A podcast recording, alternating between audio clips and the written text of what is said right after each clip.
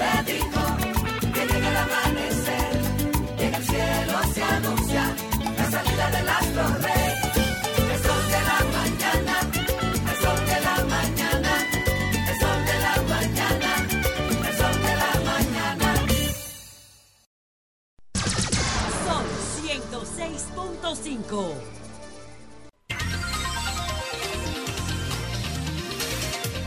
Son las 6:59 minutos. Buenos días, dominicanos, dominicanas, ciudadanos y ciudadanas del mundo. Julio Martínez Pozo. Los comentarios de los temas más importantes del programa de mayor influencia de la radio y la televisión nacionales. Buenos días a todo el equipo del Sol de la Mañana, la audiencia de Sol, la teleaudiencia de Telefuturo Canal 23 y todas las personas, miles y miles, que siguen nuestros contenidos a través de las plataformas sociales. Bueno, señores, tres escenarios que merman a Biden y empujan a Trump en un solo día. Ayer eh, podemos decir que si Biden estaba hundiéndose, eh, ayer se hundió mucho más.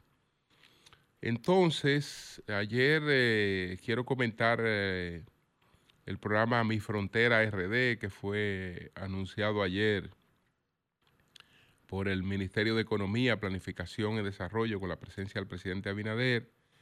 Y bueno, está la crisis haitiana, eh, lo que plantean los obispos haitianos que aparentemente están invitando a Ariel Henry a que, a que coloque su, su renuncia. Pero permítame en, primer lugar, en primer lugar, eh, pues desear que Daniel Sarcos salga bien de una eh, de un proceso de reemplazo de, de cadera al que tiene que someterse porque sí o sí, porque había estado trabajando en los últimos años, como él lo confiesa, eh, pues padeciendo mucho dolor, dando la mejor cara, pero llevándoselo quien lo trajo eh, con un dolor que ya no podía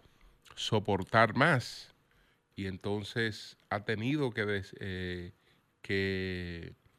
eh, decidirse por la solución que es un reemplazo de, de cadera. Él tiene afectado el acetábulo derecho. Diríamos que se trata de una, eh, diríamos para decirlo de la manera más práctica, de una piececita, de una pieza cóncava eh, que está en la superficie de la pelvis. Y entonces eh, articula la cabeza del fémur con, con todo eh, el funcionamiento de la cadera. Y eh, con esa situación, pues la vida es prácticamente insoportable por los dolores que él padece. Y dice que tuvo que hacer obras de teatro, eh, hacer sus presentaciones.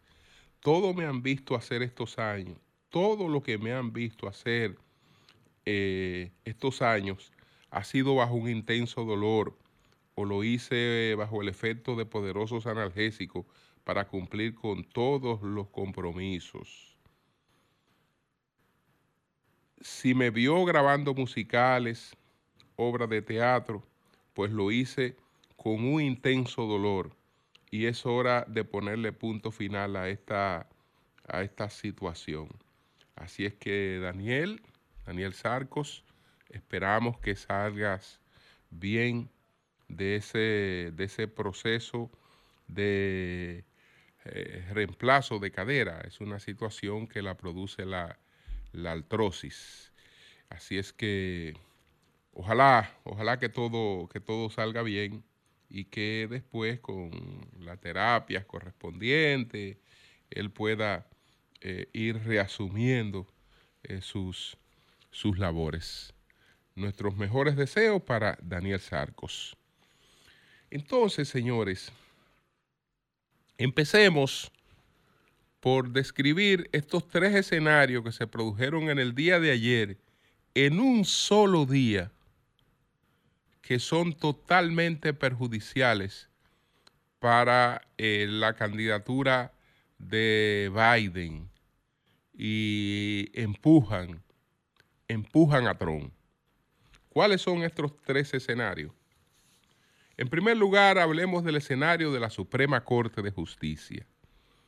En segundo lugar, hablemos de la investigación, de la investigación del el fiscal Hort sobre el caso Biden, el caso Biden.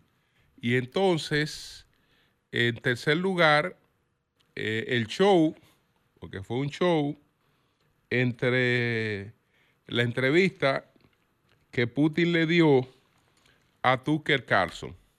Eso fue un show de, dos horas y siete minutos. Pero en los tres casos, en los tres casos, eh, Biden saldrá muy golpeado. El primer caso es el debate en la Suprema Corte de Justicia de si Trump puede ser eh, inhabilitado, si él puede ser eh, eh, inhabilitado por la sesión tercera de la decimocuarta enmienda de la Constitución de los Estados Unidos, que fue introducida de, después de la guerra, inmediatamente después de la guerra de secesión que fue del 1861 al 1865, que buscaba que eh, los que desafiaron a la Unión, eh, pues no tuvieran oportunidad de colocarse en lugares donde después pudieran hacer daño. Pero ¿qué pasa con la con la sesión tercera de la decimocuarta enmienda que Tron es muy dichoso. Tron es muy dichoso. Esa sesión por ninguna parte menciona el cargo de presidente. Es decir, entre eh, los que quedan inhabilitados para optar por un cargo por conspiración no, contra, el, contra el Estado no están, no está el presidente.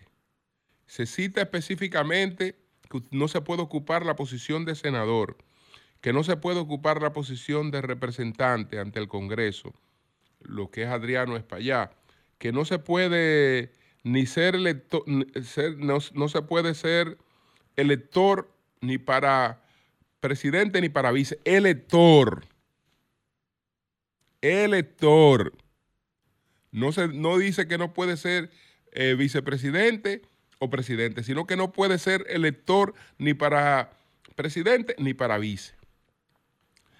Y así por el estilo está muy sujeta a interpretaciones muy contradictorias. Entonces, a eso se le suma el hecho de que la mayoría de los jueces que tienen que tomar esta decisión son conservadores y una parte fueron designados por Donald Trump. No hay que ser adivino para saber que aunque no tomaron decisión en el día de ayer, no van a objetar la participación de Trump en la candidatura presidencial. No lo van a hacer. De hecho, lo dejaron entrever. La mayoría lo dejó entrever de, los jueces en el tipo de preguntas y comentarios formulados en el día de ayer.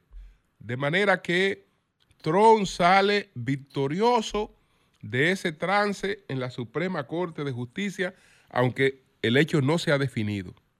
Pero nadie espera otra cosa que no sea una decisión favorable a la participación de Trump como candidato presidencial.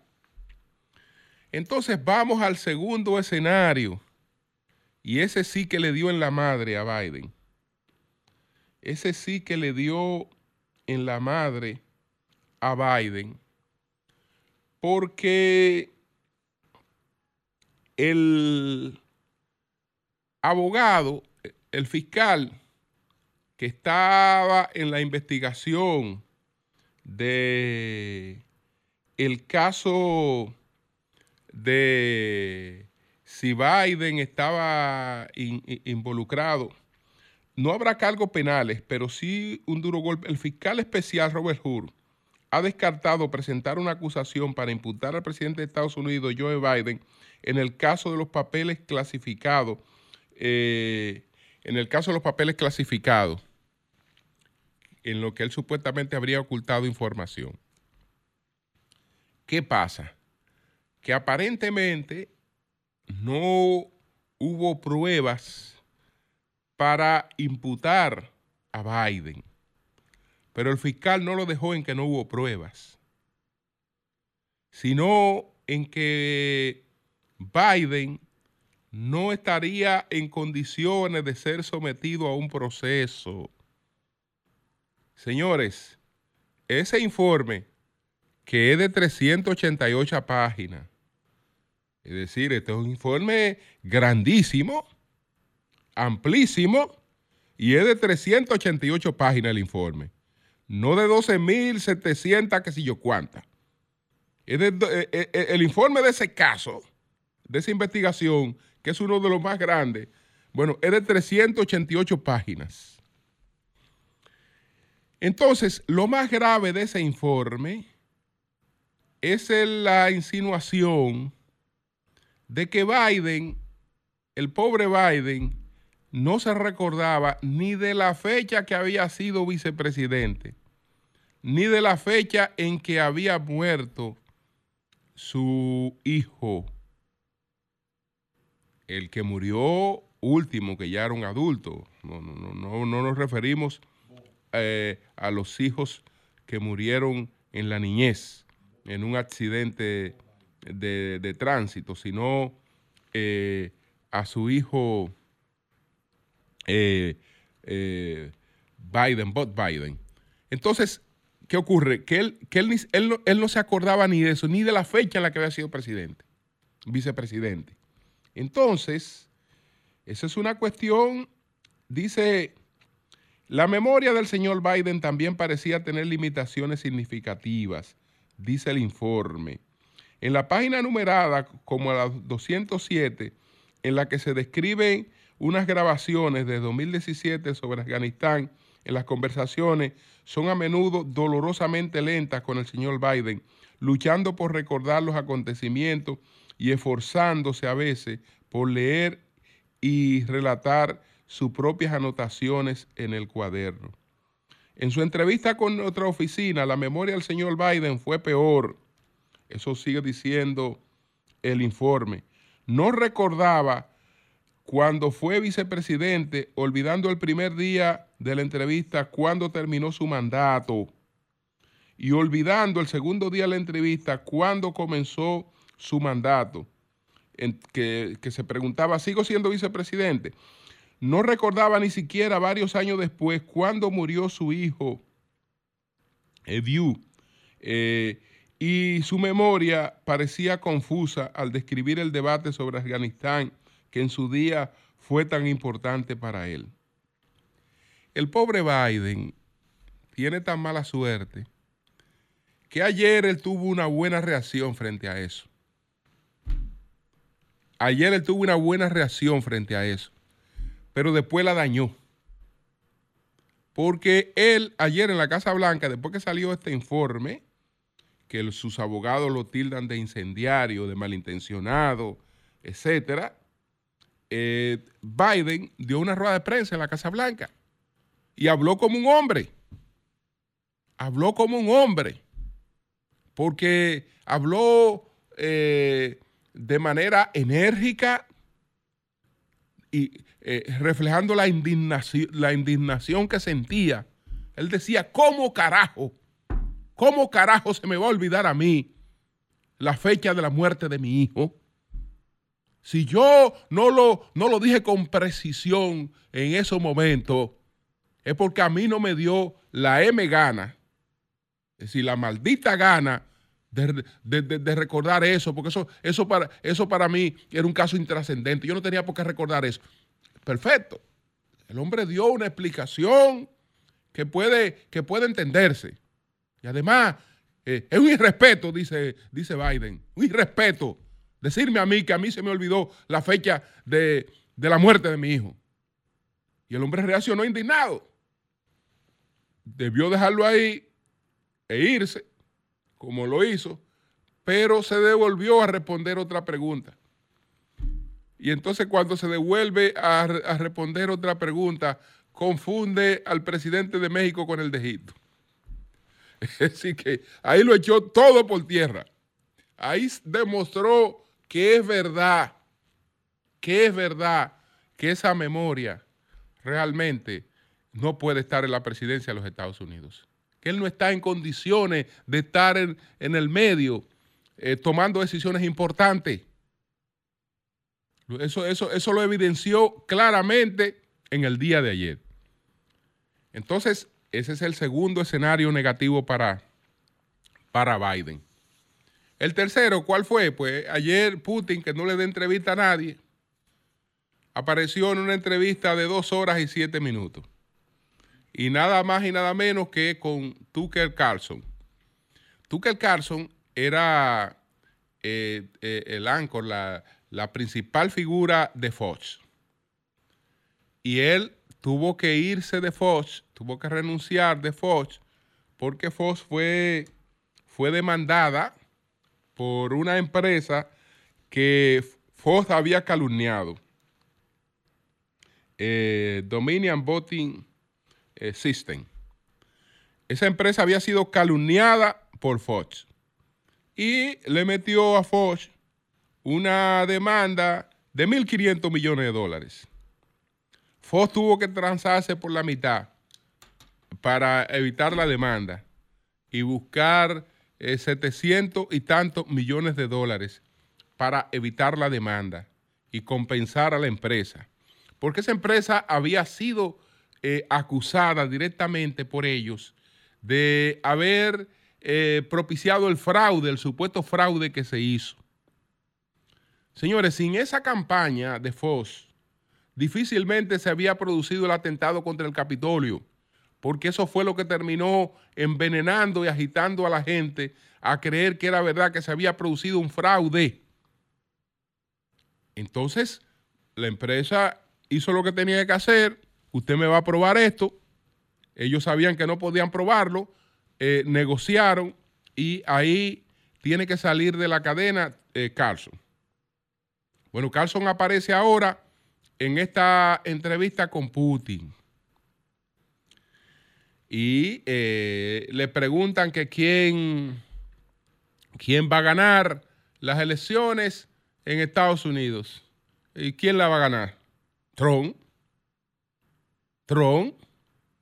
Y se burlan de una serie de cuestiones.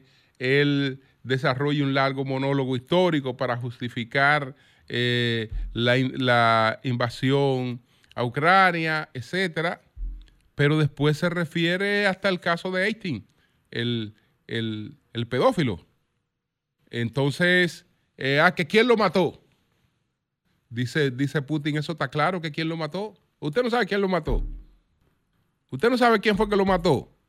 A él lo mató Hillary Clinton. Usted no sabía eso. Y bueno, y ese fue ese fue un show ahí lleno de, infamia, de, calumnia, etcétera. Pero en definitiva, esa es una promoción bastante gratuita para Trump que le llega un día en el que él no, necesitaba más. Porque ya con lo que se produjo con Biden en el día de ayer, realmente Biden queda totalmente descalificado para estar en el medio totalmente descalificado.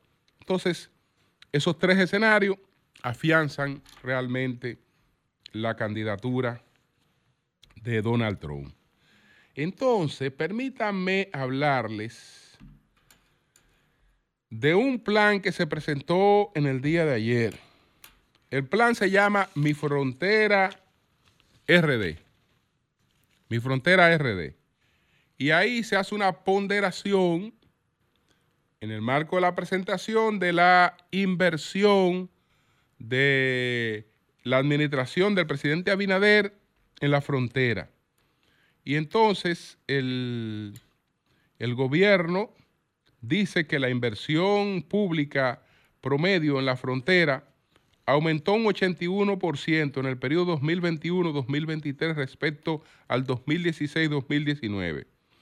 Así, la inversión promedio pasó de 7,8% del total ejecutado a nivel nacional entre 2016 y 2019 al 2.2% en 2023 con una inversión de 25.136 pesos per cápita, más de 2.4 veces que el promedio del periodo anterior, según enumeración del presidente Luis Abinader y del ministro Pavel Isa Contreras, ministro de Economía, Planificación y Desarrollo.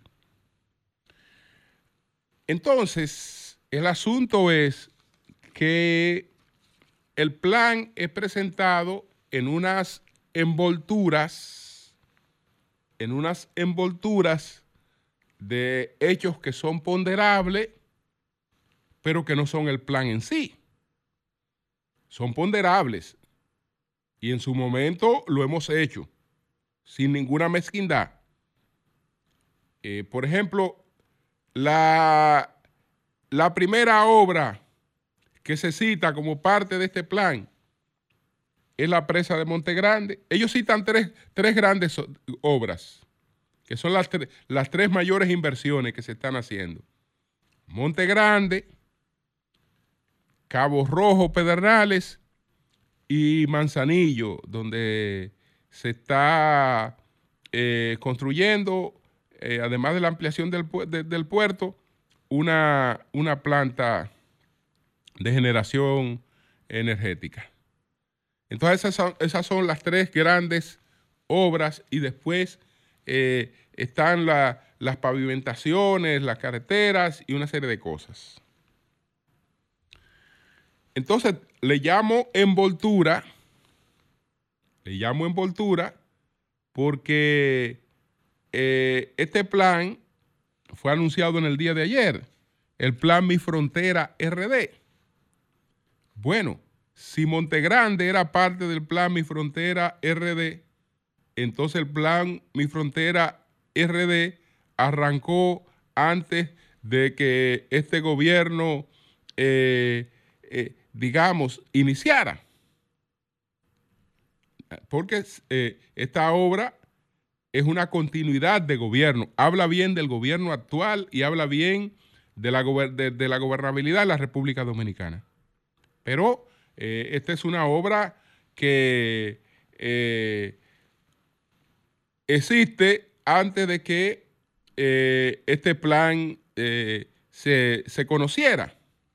En las otras obras, todas han tenido actos de lanzamientos en la que se han explicado las obras, se han explicado cuáles son los propósitos, pero en ningún momento en esos anuncios se había relacionado, se había relacionado estas obras con la existencia de un plan que se llamaba Mi Frontera.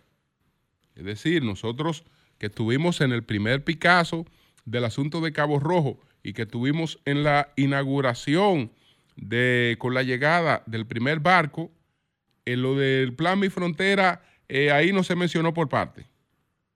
Y, estuvimos también en el primer paso, en el primer Picasso de, Manzanillo y pronto volveremos a Manzanillo, pero ahí no se habló ni por ninguna parte de un plan Mi Frontera. Es decir, no, no, se sabía hasta entonces que esto formaba parte de un denominado plan llamado Mi Frontera. Eh, porque estas son obras indiscutiblemente de desarrollo, no son obras directas en las comunidades fronterizas, pero la impactarán la impactarán, es decir, no son obras para las comunidades, pero en términos de su impacto económico y social van a beneficiar a esas comunidades. Eso nadie lo discute. Pero eh, no sabía hasta ayer que esas grandes obras eran parte de un plan que se llamaba Mi Frontera RD. Ahora, cuando se desglosa el plan Mi Frontera RD, cuando se extrae la pulpa del coco, nos encontramos en Mi Frontera RD con un anuncio concreto. Algo concreto que sí lo podemos atribuir a Mi Frontera RD. ¿Qué es? Una inversión de 400 millones de pesos en 42 obras.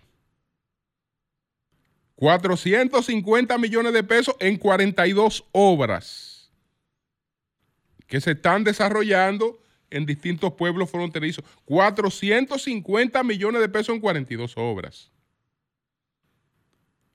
No hay que hacer adivino para saber entonces que se trata de obras que pueden ser importantes, pero son pequeñas obras. Porque estamos hablando de obra eh, de 10 eh, millones de pesos.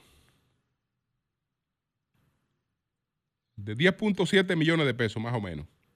Entonces, un pequeño acueducto en una comunidad vale 300 millones de pesos. Es decir, estamos hablando de, de pequeñas obras. Eh, eh, eso fue lo concreto, lo de, lo de los 450 millones de pesos, porque todo lo demás son obras que se han venido desarrollando, son obras importantes, pero no estaban, digamos, asociadas con ese eh, marco que se le colocó en el día de ayer. Es importante que sigamos viendo hacia la necesidad del desarrollo de la frontera y estoy consciente, muy consciente, de que la inversión económica, privada o pública, repercute eh, en una protección fronteriza y en un desarrollo fronterizo. ¿Por qué? Porque ¿por qué la gente se va de la frontera? Porque no tiene oportunidades. Entonces, si la gente tiene oportunidades, se queda en la frontera y llegan otras, otros a la frontera también en busca de esas oportunidades y tenemos realmente frontera con una mayor presencia de dominicanos, eh, digamos, eh, incorporado a lo suyo, eh, defendiendo lo suyo, vigilando lo suyo. Entonces, eso quería ponderar de esto. Muy bien, muy bien, muy bien. Muy bien todo, ahí no hay nada, ahí no hay nada que sea malo. Ahí no hay nada que sea malo, pero eh, hay que, eh, digamos, separar la paja del trigo.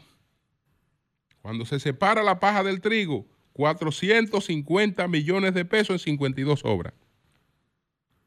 Si le ponemos eh, la paja al trigo, entonces, bueno, agreguemos que el Ministerio de Obras Públicas sumamos lo que se está pavimentando en toda la zona y lo que se está pavimentando en toda la zona son 15 mil millones y, ya eso es otra cosa. Pero son cuestiones eh, que uno lo suponía que eh, estaban en otra onda y todas habían sido ya anunciadas y muy bien ponderadas.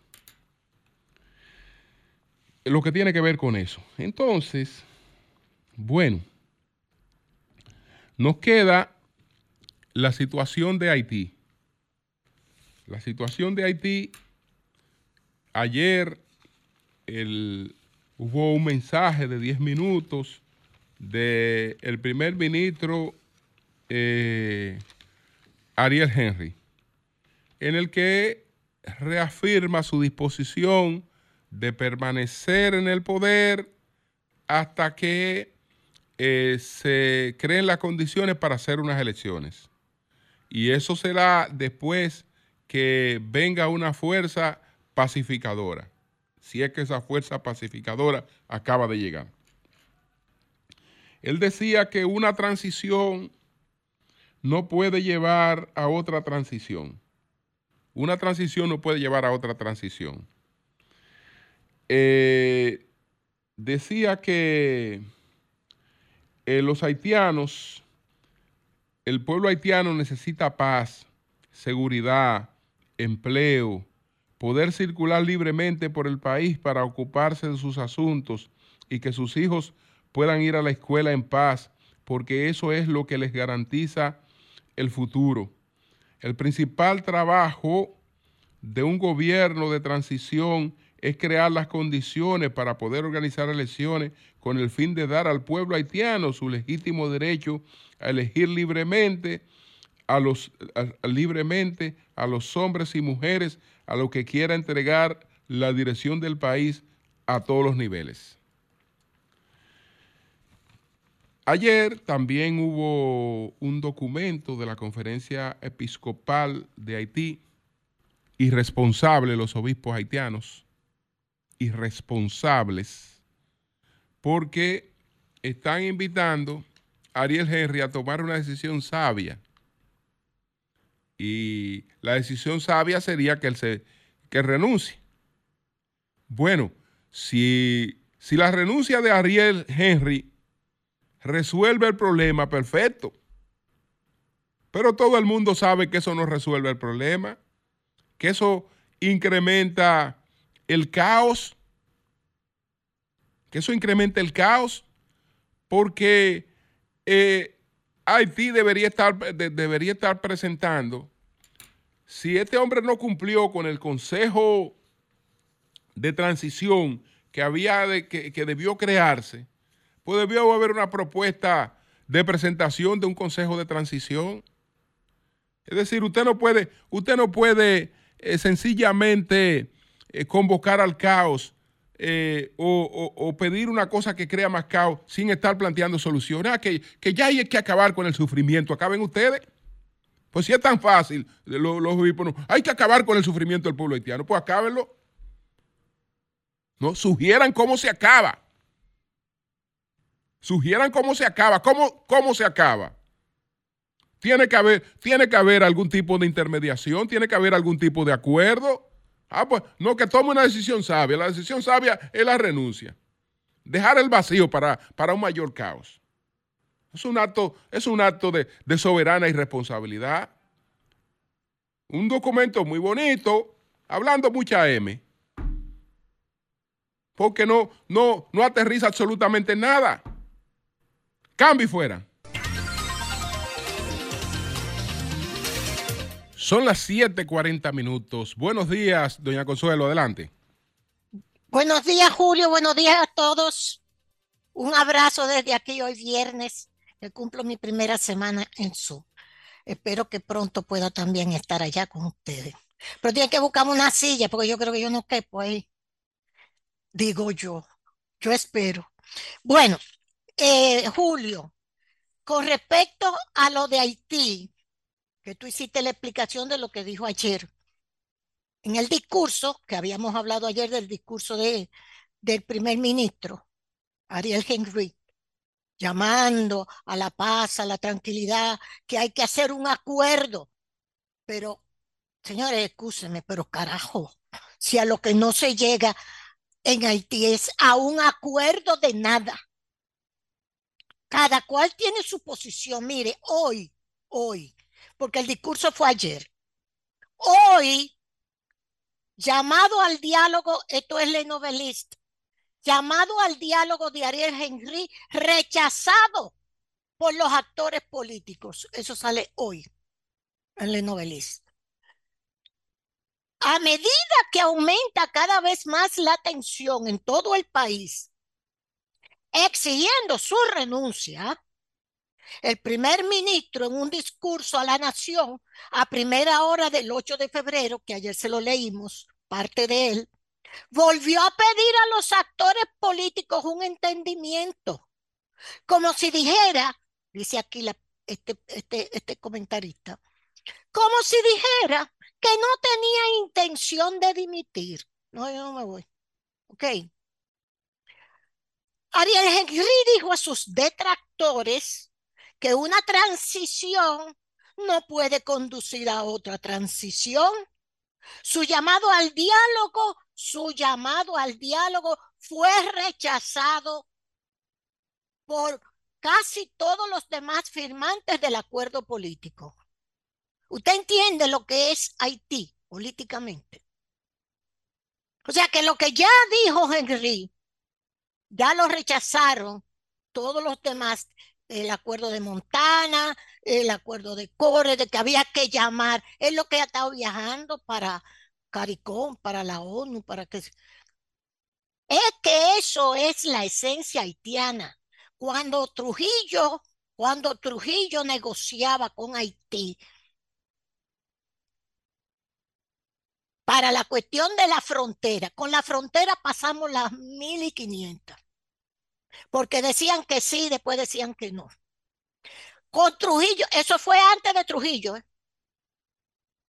Cuando Trujillo le dice, lo tengo ahí, por cierto, en una de las recopilaciones de Bernardo Vega, Trujillo y Haití, que gracias a Dios eh, Bernardo recogió todas esas todo eso que existía en el Palacio Nacional, Jorge Blanco le permitió que entrara al Palacio Nacional y buscara todos esos archivos de los documentos Trujillo y Haití y otras cosas más, la situación de Ramfis, etcétera. Eso es una colección de Bernardo Vega que todos los dominicanos deberíamos leerla. ¿Qué le dice? Por cierto, un, un, familiar mío a Trujillo.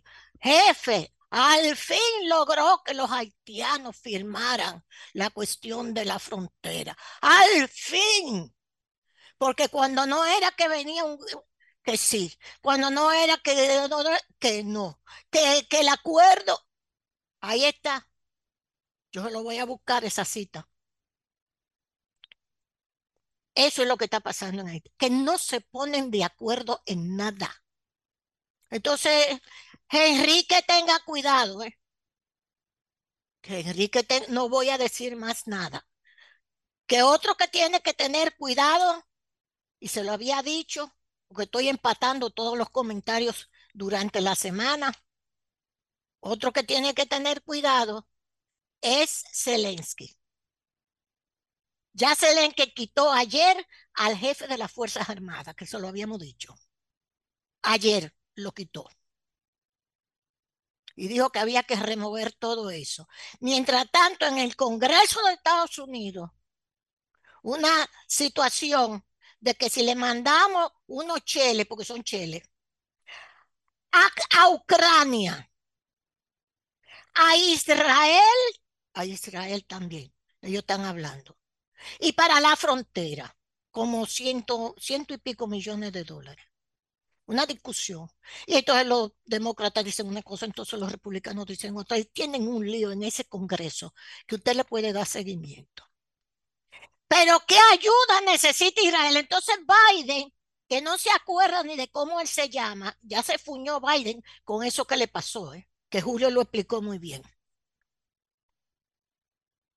Ya Biden se fuñó en su candidatura.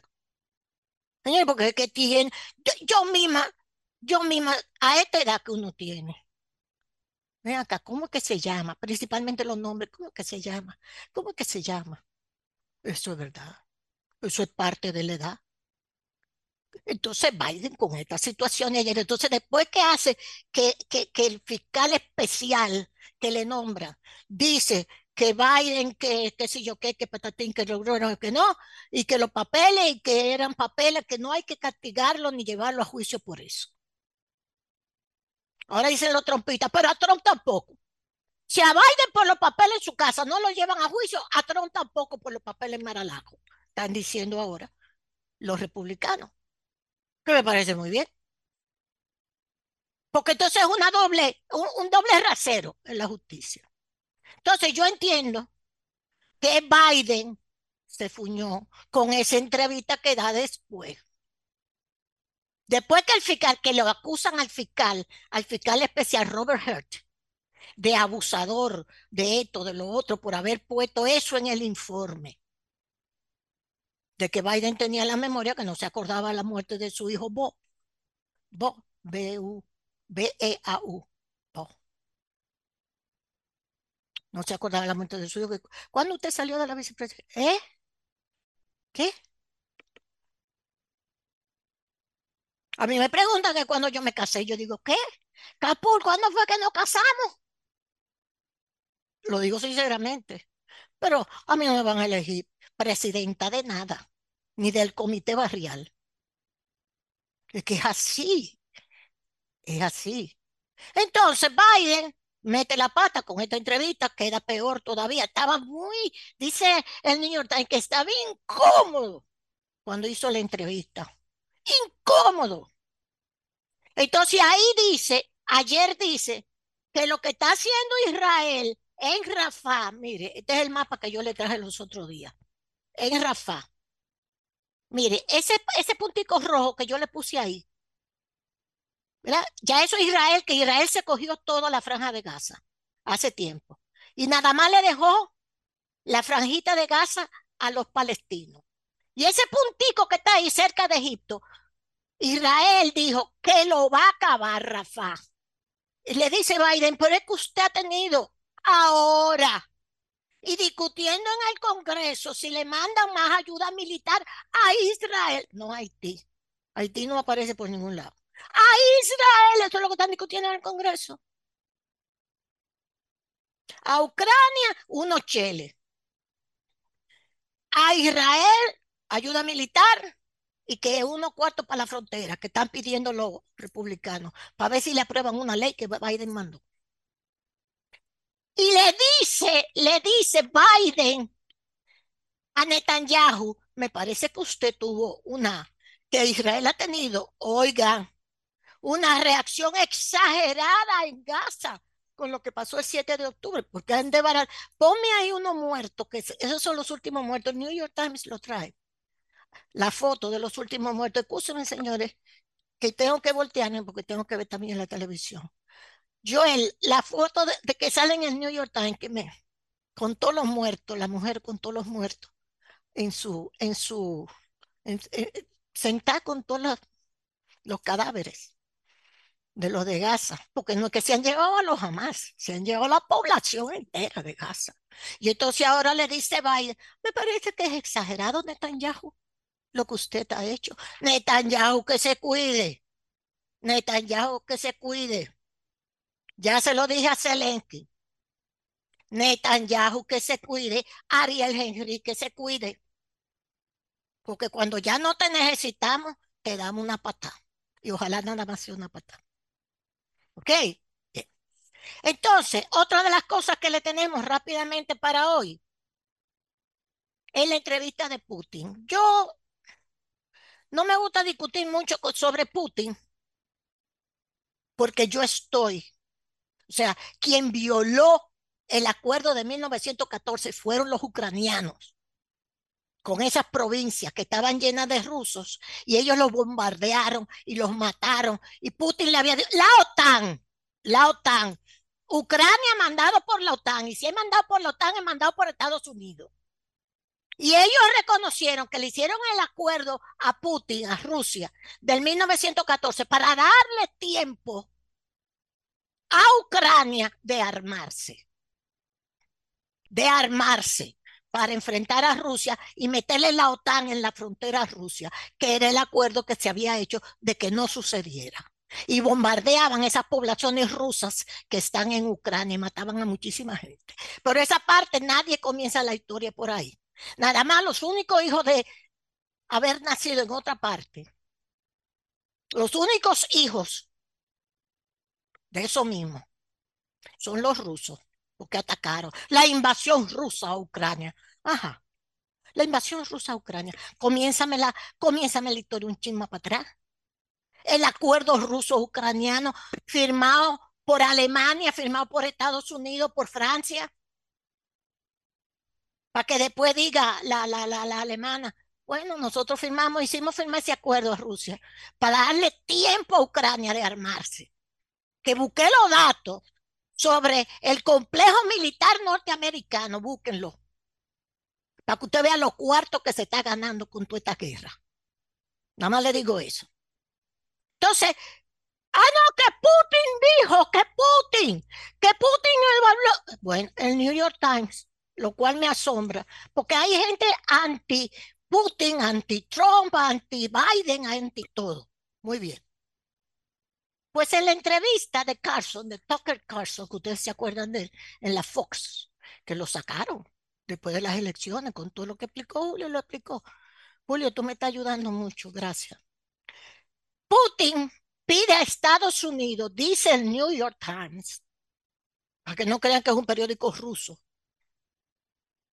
No solamente vio la parte que Putin y Putin, eh, el monstruo. No, porque es así. Hillary Clinton le dio una rellena a Tucker Carlson y le dijo, tonto útil, usted no es más que un estúpido. Le dijo de todo Hillary Clinton. Comenzó con tonto útil, por estar entrevistando de que a Rusia. Que Hillary Clinton dejó como 10 guerras armadas en Medio Oriente. Esa buena pendeja. Yo le voy a pedir a Pablo Tactú que me hable sobre eso. Como 10 guerras armadas antes de largarse de secretaria de Estado en Medio Oriente. Porque esa parte tampoco se ve. En la entrevista de Tucker Carlson, dice el New York Times, Putin pide a Estados Unidos negociar sobre Ucrania. Esa parte no la ven porque no se puede ver nada positivo de Putin. Dice que la entrevista fue hasta llamativa por la forma en que se, se refirió a Occidente, con calma, con respeto. Antes había tenido posiciones, eh, pero que ahora en esta entrevista en una entrevista de dos horas, Tucker Carlson, Vladimir Putin fue más directo que de costumbre acerca de cómo va a ser el final de su invasión a Ucrania. Oigan esto. No como una victoria militar, no, sino como un acuerdo con Occidente, dijo en el Kremlin en la entrevista de Tucker Carlson el martes pasado.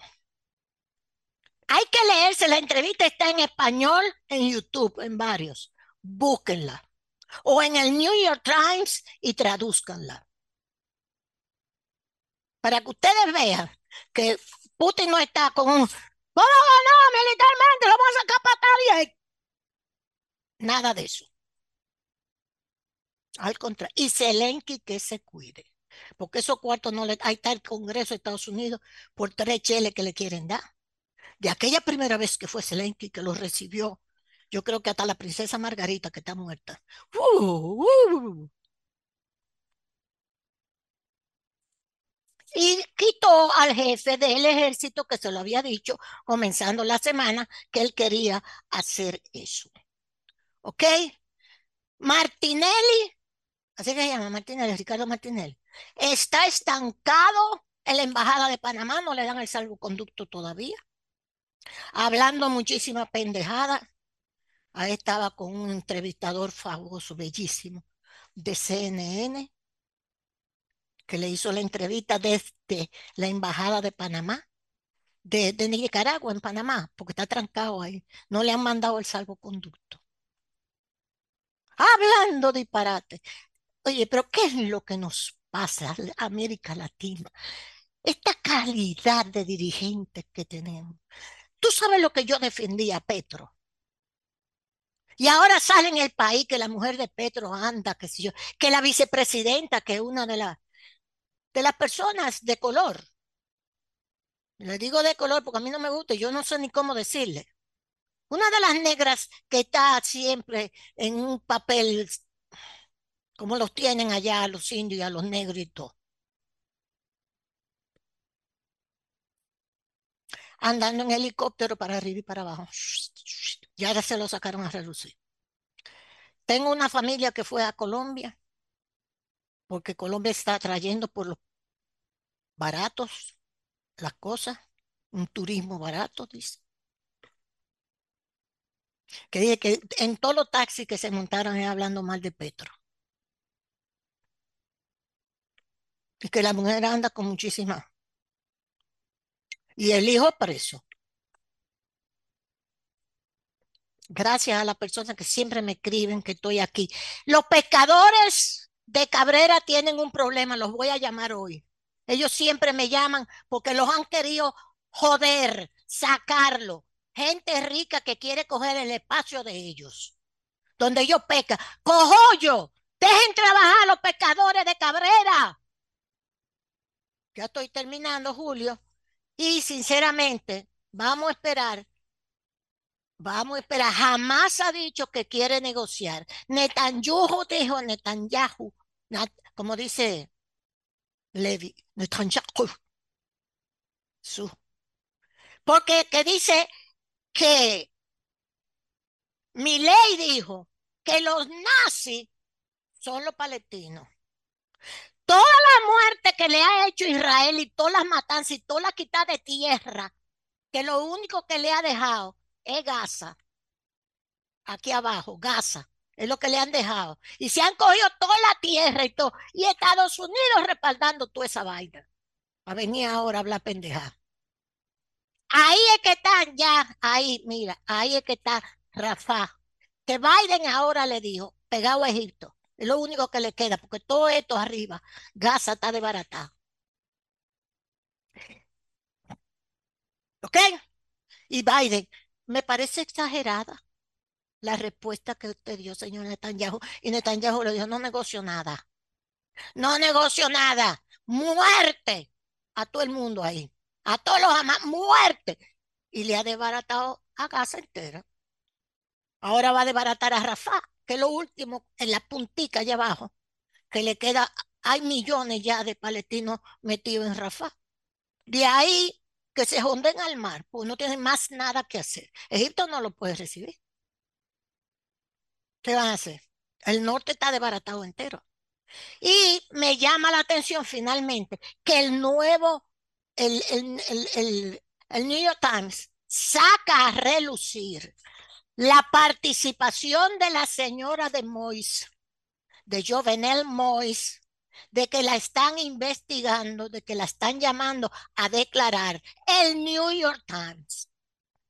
Que eso se había dicho, no, que no es verdad, que ella están llamando a declarar New York Times de ayer a la esposa viuda de Jovenel Mois y otros más por participación conspirativa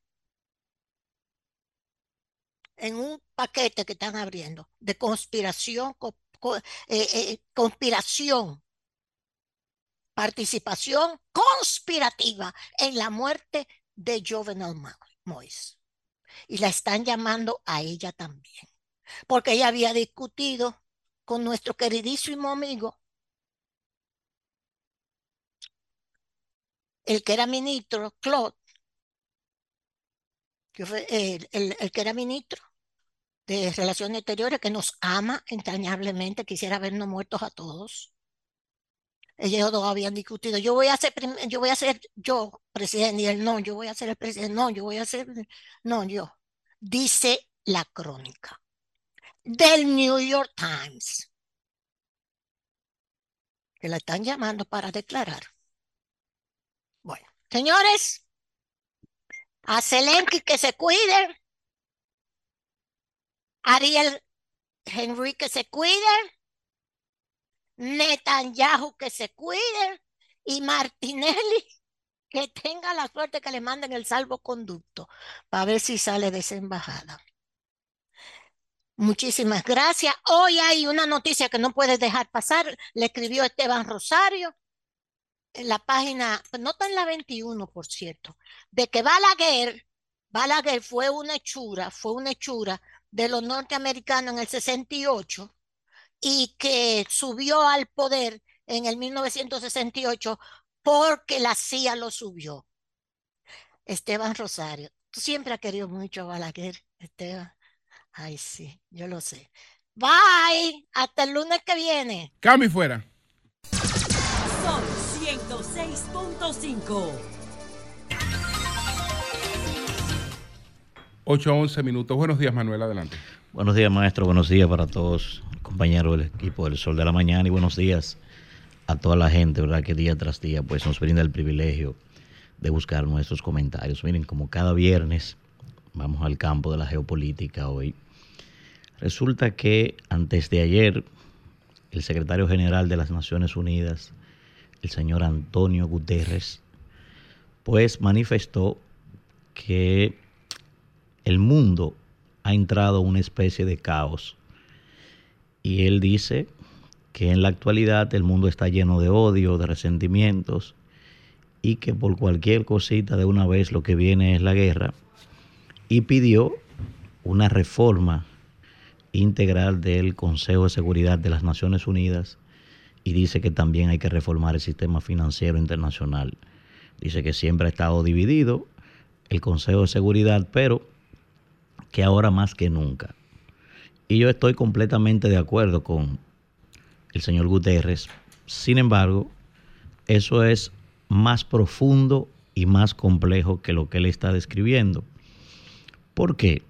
Primero, el mundo está convertido en un caos y dividido desde el mismo tratado de Belavella, inmediatamente. De hecho, dos grandes figuras cometieron también errores al presagiar que el mundo, después de la caída de la Unión Soviética, se iba a convertir en un mundo unipolar y que Estados Unidos iba a lograr llevar a nivel mundial su visión de un mundo amparado en la democracia liberal.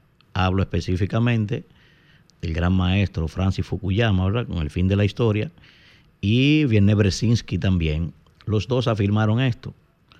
En contraposición a esta aseveración, el maestro Samuel Huntington dijo que no, que el mundo sí iba a tener conflictos, lo único que ahora iban a hacer a partir de problemas culturales. En su obra El choque de las civilizaciones, que en esencia esta obra es una actualización y una ampliación de la escuela de la Pan Regiones de Haushofer. Y el que más, digamos, que tiene varios errores esa obra, el que más se acercó realmente a decir que el mundo unipolar no tendría futuro porque la historia de la humanidad, como la describió por Kennedy, se reduce al auge y caída de las grandes potencias. Fue Neil Ferguson eh, y dijo que sí iba a haber conflicto. ¿Por qué? Porque primero no se puede obviar que el Estado es un organismo vivo y que la vida de los seres humanos radica siempre en, la, en tratar de estar por encima de los demás. Esa es la lucha de la geopolítica. Entonces, ¿qué ha pasado? ¿Por qué coincido con el secretario general de las Naciones Unidas? Bueno, y digo que es más profundo. Miren, en la actualidad, señores, sin duda alguna que el orden internacional tiene una, una anaciclosis. Eso, eso es axiomático. En la actualidad, primero, tenemos la nueva realidad entre Estados Unidos y China. Los dos están encabezando una verdadera guerra fría.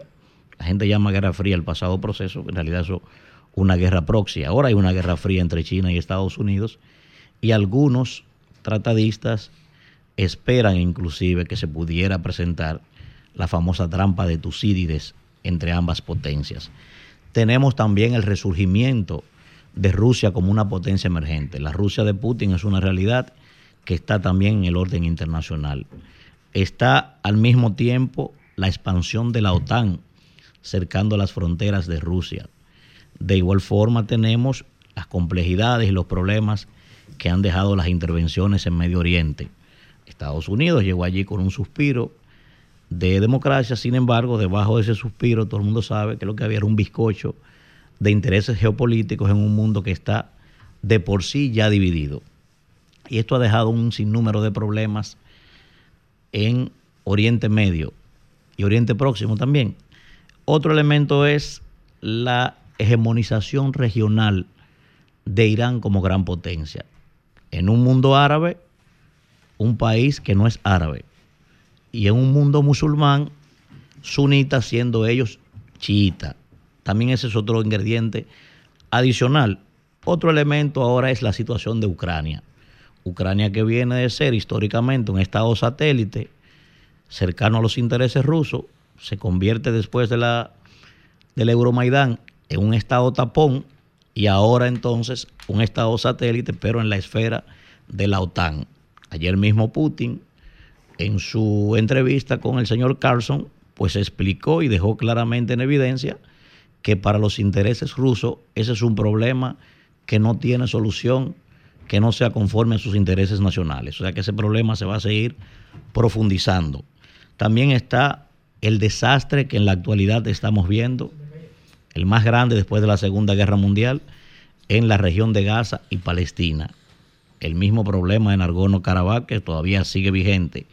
Las milicias que ya han demostrado también que son parte del problema. Hablo de Hezbollah, hablo de los hutíes, hablo del Sedín al-Qassem, que es como se llama la milicia de Hamas. También está Corea del Norte buscando reconocimiento de potencia nuclear. Está el caso de China luchando con sus vecinos por el control del mar meridional de China. También está el tema de India, no solamente buscando ya un reconocimiento como potencia emergente de carácter global, peleando prácticamente los intereses con China por el control de todo, eh, de todo Asia, pero además lo que llama Narendra Modi la lucha por una nueva India. Está desplazando por completo todo lo que huele a religión musulmana. Y eso va a generar grandes problemas allí porque estamos hablando de que prácticamente 200 millones de personas son musulmanes en la India. Eso no es tan fácil desplazarlo. Al mismo tiempo también los golpes militares en la región del Sahel. ¿eh? Yemen, Siria, o sea, innumerables conflictos, señores, Sudán del Sur, en fin, el tema del cambio climático también es un problema serio en la actualidad en el orden internacional. La lucha por el desarrollo y el control de la inteligencia artificial, el tema del fentanilo. ¿eh? Y hoy también las luchas internas en los diferentes países por el tema de la democratización y el resurgimiento del nacionalismo en diferentes países, como Estados Unidos y otros más. Y también hay que agregarle a eso la pérdida del control de la policía global de los organismos internacionales. Y un ingrediente importante, señores, es que también el propio individuo hoy es una amenaza global. El individuo como tal es un objetivo militar de las grandes potencias. ¿Por qué? Porque la tecnología, como dice Friedman, convirtió a la Tierra en plana. Por ejemplo, fíjense el, el propio Snowden el propio Julian Assange, se convirtieron en objetivos militares, ellos solos. ¿Por qué? Porque hoy usted tiene la capacidad de tomar una laptop y usted es un fundamentalista, usted dice, bueno, si usted tiene las herramientas ¿verdad? y la capacidad para eso y el conocimiento, usted dice, bueno, yo voy a desquitarme lo que me hicieron a mi región con Skype Pickup. Y usted coge un ciberataque y usted se mete al Pentágono, usted se mete al, al Departamento de Defensa de los Estados Unidos. O sea, usted es una amenaza para las potencias solo como individuo. Usted coge Medio Oriente, levanta un dron, usted lo hackeó y usted convierte eso en un arma sin usted hacer absolutamente nada y sin tener la categoría de potencia. Por eso hoy yo considero, bueno, como dice el propio, como dijo el maestro Kissinger, nunca ha existido un orden internacional establecido. Porque lo que nosotros recibimos fue la actualización en tiempos modernos de lo que se desprendió ¿verdad? de la paz de Westfalia hace cuatro siglos y después de la Segunda Guerra Mundial. Todo ese conflicto existe. ¿Por qué? Porque el orden que está establecido es propio de Segunda Guerra Mundial y estamos en pleno siglo XXI. Todo ha cambiado. El ser humano es totalmente diferente hoy y la estructura sigue siendo la misma. Pero además lo más grave es que los propios miembros del Consejo de Seguridad de las Naciones Unidas son bomberos y son pirómanos al mismo tiempo o son pirómanos directos o son indirectos, como lo que está pasando en Ucrania, que Estados Unidos está llamado a ser bombero en el Consejo de Seguridad, pero también es el, el que ha aportado los fósforos para que Ucrania se mantenga encendida.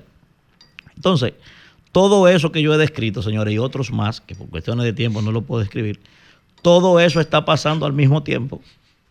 Y sin embargo, muchos de nosotros, sobre todo los dominicanos, estamos convencidos que el mundo gira en torno a las próximas elecciones del próximo 19 de mayo en República Dominicana. Y todo eso está pasando al mismo tiempo. Por eso, cuando me hablan de un mundo multipolar, yo digo, bueno, eso en teoría y en papeles. Yo coincido con el historiador Barry Busan, que dice lo que existe es un mundo apolar, donde yo creo que no habrá forma de ponerse de acuerdo si no es a través, lamentablemente, de una nueva conflagración de carácter global. Ojalá Dios evite eso, pero el orden que conocemos Hoy en día hay demasiados intereses encontrados y no tiene forma de ponerse de acuerdo. Don Julio. Bien, son las 8.21 minutos. Marilena, adelante. Buen día, Julio. Muy buenos días a todos. Ministra de la Mujer, Mayra Jiménez, doctora Tajira Vargas, reúnanse, tómense un café juntas, tómense un té de tilo o la bebida de su preferencia. Armonicen las diferencias y enfóquense en el objetivo común que tienen ustedes dos representando instituciones que trabajan en la prevención de la violencia contra la mujer. ¿Y cuál es el objetivo de ambas? Preservar vidas y garantizar derechos.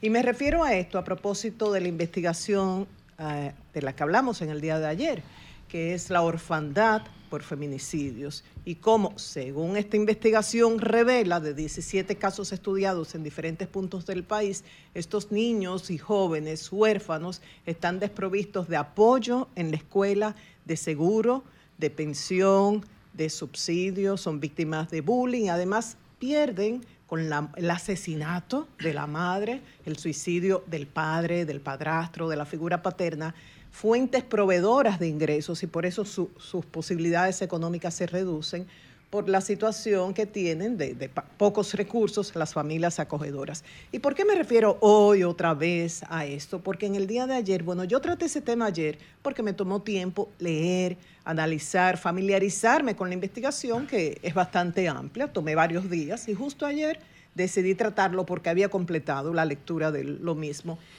Y coincidencialmente, la productora es testigo de eso, la ministra de la Mujer vino ayer y le traté el tema. Entonces la ministra se molestó, dijo, bueno, claro que yo creo en las investigaciones, eso es base para definir políticas públicas, pero ¿por qué no consultaron al Ministerio de la Mujer? Nosotros nos enteramos cuando nos invitan para, para presentar la investigación y nosotros le dijimos, ¿cómo? Pero ellos le agradecen, ellos citan al Ministerio de la Mujer y hablan de una, una ruta, o sea, toda la ruta que hace el Ministerio de la Mujer cuando se comete, eh, se registra un feminicidio. Entonces dijo, no, yo me comuniqué entonces con la doctora Tajira Vargas y ella me respondió. ¿Qué me dijo la doctora Tajira Vargas? Sí, entrevistaron personal del Ministerio de la Mujer y específicamente de la Unidad de Atención de Víctimas y específicamente personal de las oficinas provinciales y municipales. Entonces dijo, en el estudio y, y en la investigación, y yo lo comprobé, se menciona muchísimo el Ministerio de la Mujer, se agradece se dice que gracias a que tuvimos acceso a la base de datos del Ministerio de la Mujer, pudimos completar esta investigación. Y así fue y así lo vi. Yo le dije, ¿y me puede dar nombres y apellidos de esas personas consultadas que nosotros, los periodistas, hablamos con datos concretos? Me dijo, no, por razones de ética, y ahí está explicado en la metodología de la investigación. Dice, ellos firmaron un consentimiento informado, me dijo. Y luego yo recordé, claro, si se habla con María Pérez, por ejemplo, del ministerio y se va a identificar su nombre, María Pérez va a decir lo que le interesa a la institución que se sepa o va a decir la verdad. Eso tiene que ser bajo anonimato. Es como los informes de los pilotos. Cuando ocurre un accidente o un incidente en países donde la aviación se lleva por el librito, los informes de los pilotos son anónimos. ¿Para qué?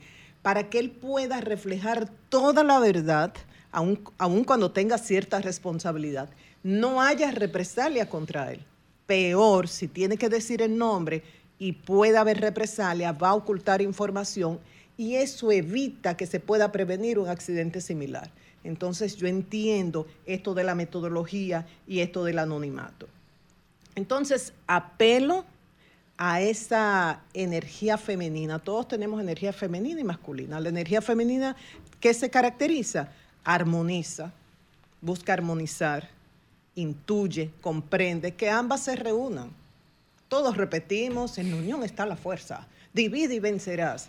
Claro que por eso no vamos a llegar a ningún sitio. Tenemos una institución que hace un excelente trabajo, Vida sin Violencia. La doctora Tajira Vargas, hasta el momento, esto no es cuestión de amistad, está en su trayectoria, hace un excelente trabajo.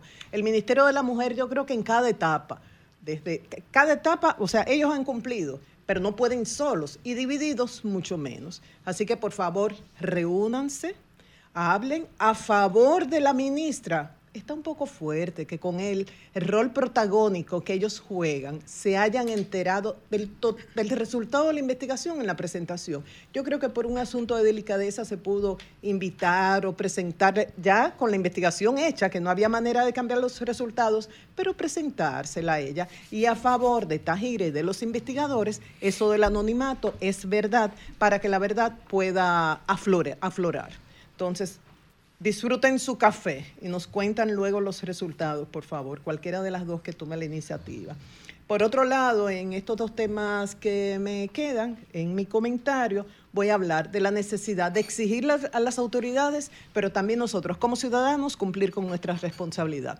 Número uno, fuegos forestales. Cada vez más los fuegos forestales son intensos, peligrosos, devastadores, cobran vidas humanas, destruyen bienes. ¿Y esto por qué? Por los efectos del cambio climático que genera altas temperaturas y largas temporadas de sequía y producen eso que llamaba José La Luz, refiriéndose a lo de Chile re- recientemente, el estrés hídrico de los bosques.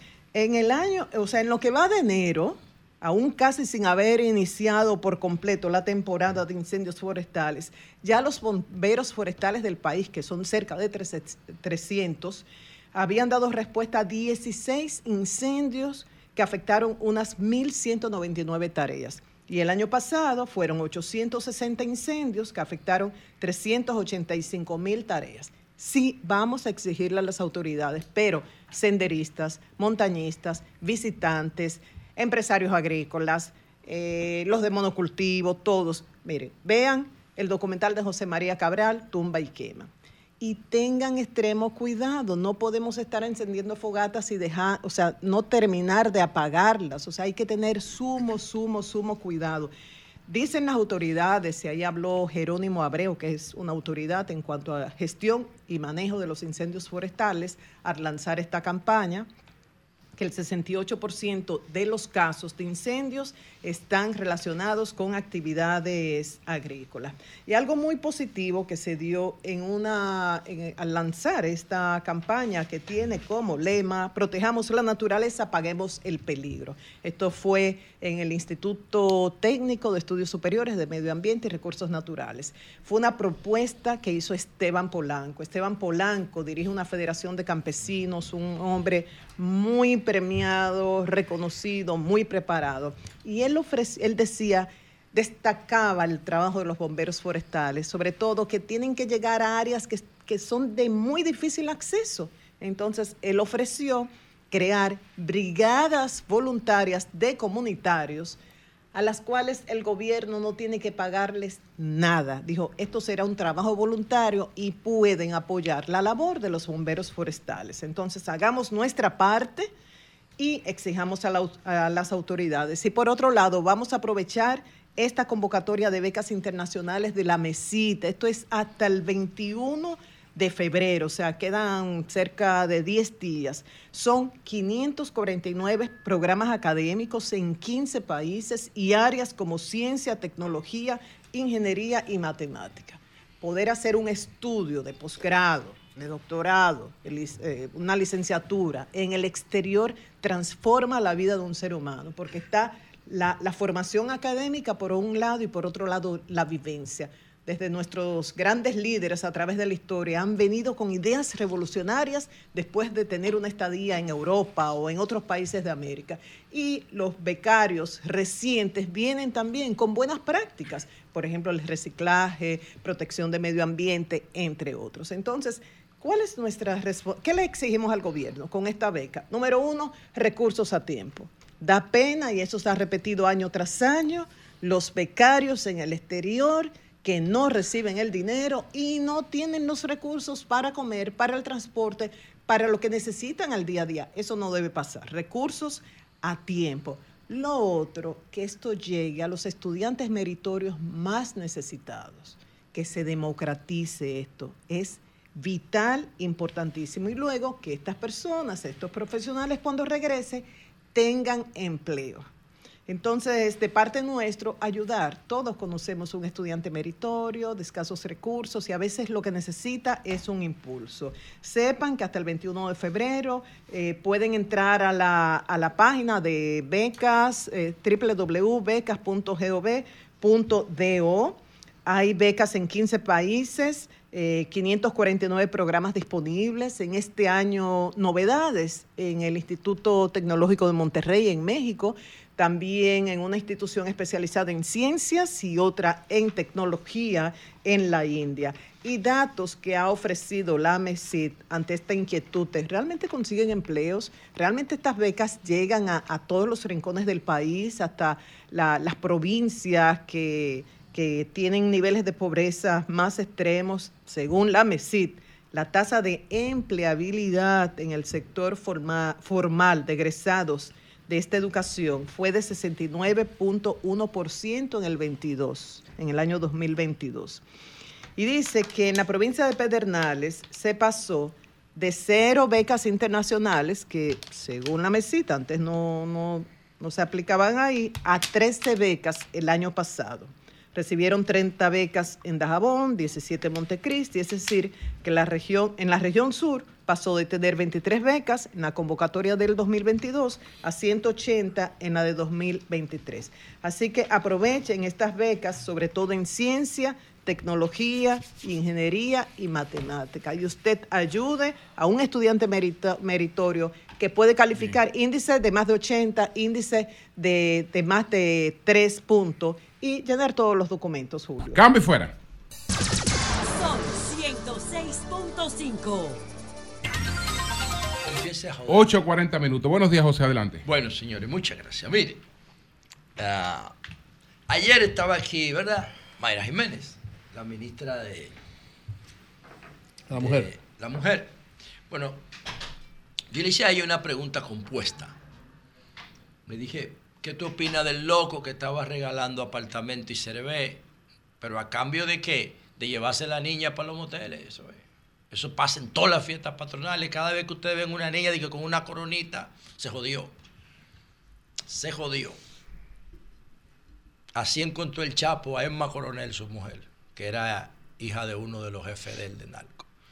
En una pasarela de patronales la llevó. Y eso es Sin Teta No Hay Paraíso. Esa es la historia de Sin Teta No Hay Paraíso. También le dije que si estaba de acuerdo con la oficina de la primera dama, yo no estoy de acuerdo con eso. Si Raquel Albaje tiene vocación de servicio público, el presidente Abinader debe nombrar la ministra o directora de lo que sea, pero no primera dama. No, aquí no hay primera dama. Mi mujer es la primera dama para mí. Y Sinaida la de Eury, etcétera. No, Yo no, es. no sé. Y Así la de. Nayí, la de Nayí, la de Etna. Julio, la de Julio. Para mí no hay primera dama, eso yo no respeto nada de esas cosas.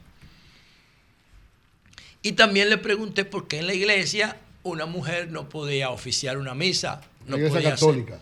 En la iglesia, bueno, es que la iglesia lo de ustedes se llama, no se llama iglesia, No, lo iglesia, de no, ustedes no. se llama templo, ¿no? No, no, no hay iglesia culto, igual, se iglesia. llama- lo de Dios se No, llama no, culto. No, no, iglesia.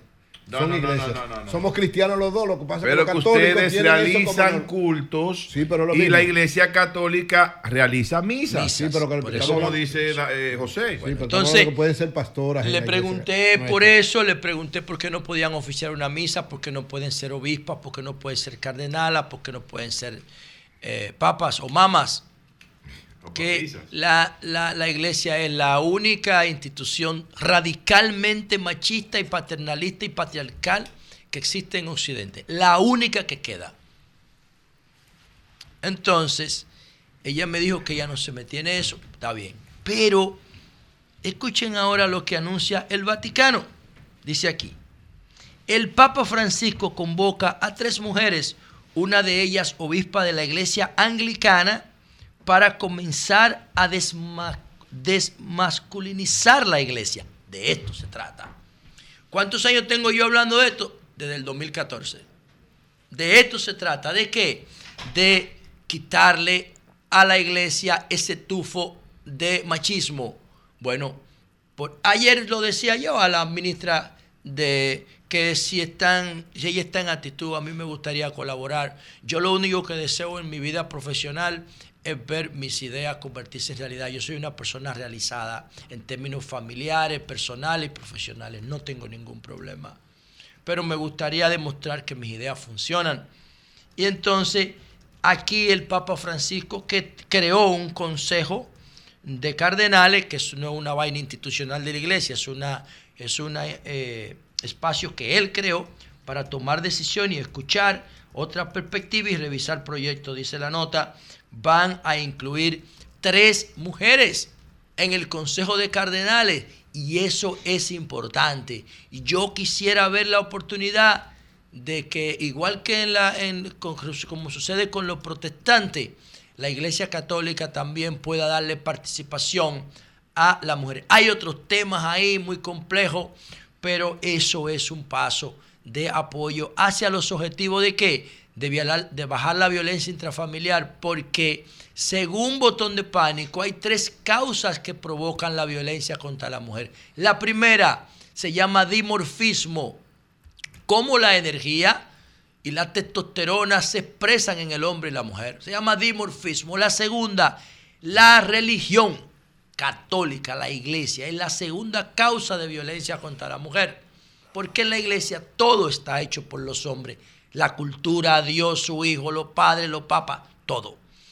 Y el tercer elemento es la economía. Cuando la mujer tenga el empoderamiento suficiente para pagar sus cuentas, no habrá violencia de género. Es el dinero lo que provoca la violencia de género. Oigan que estoy diciendo violencia de género, porque el género masculino tiene mayor posibilidad de proveer y de agredir por las diferencias físicas que se llama en ciencia dimorfismo. Por otro lado, me quedan cinco minutos.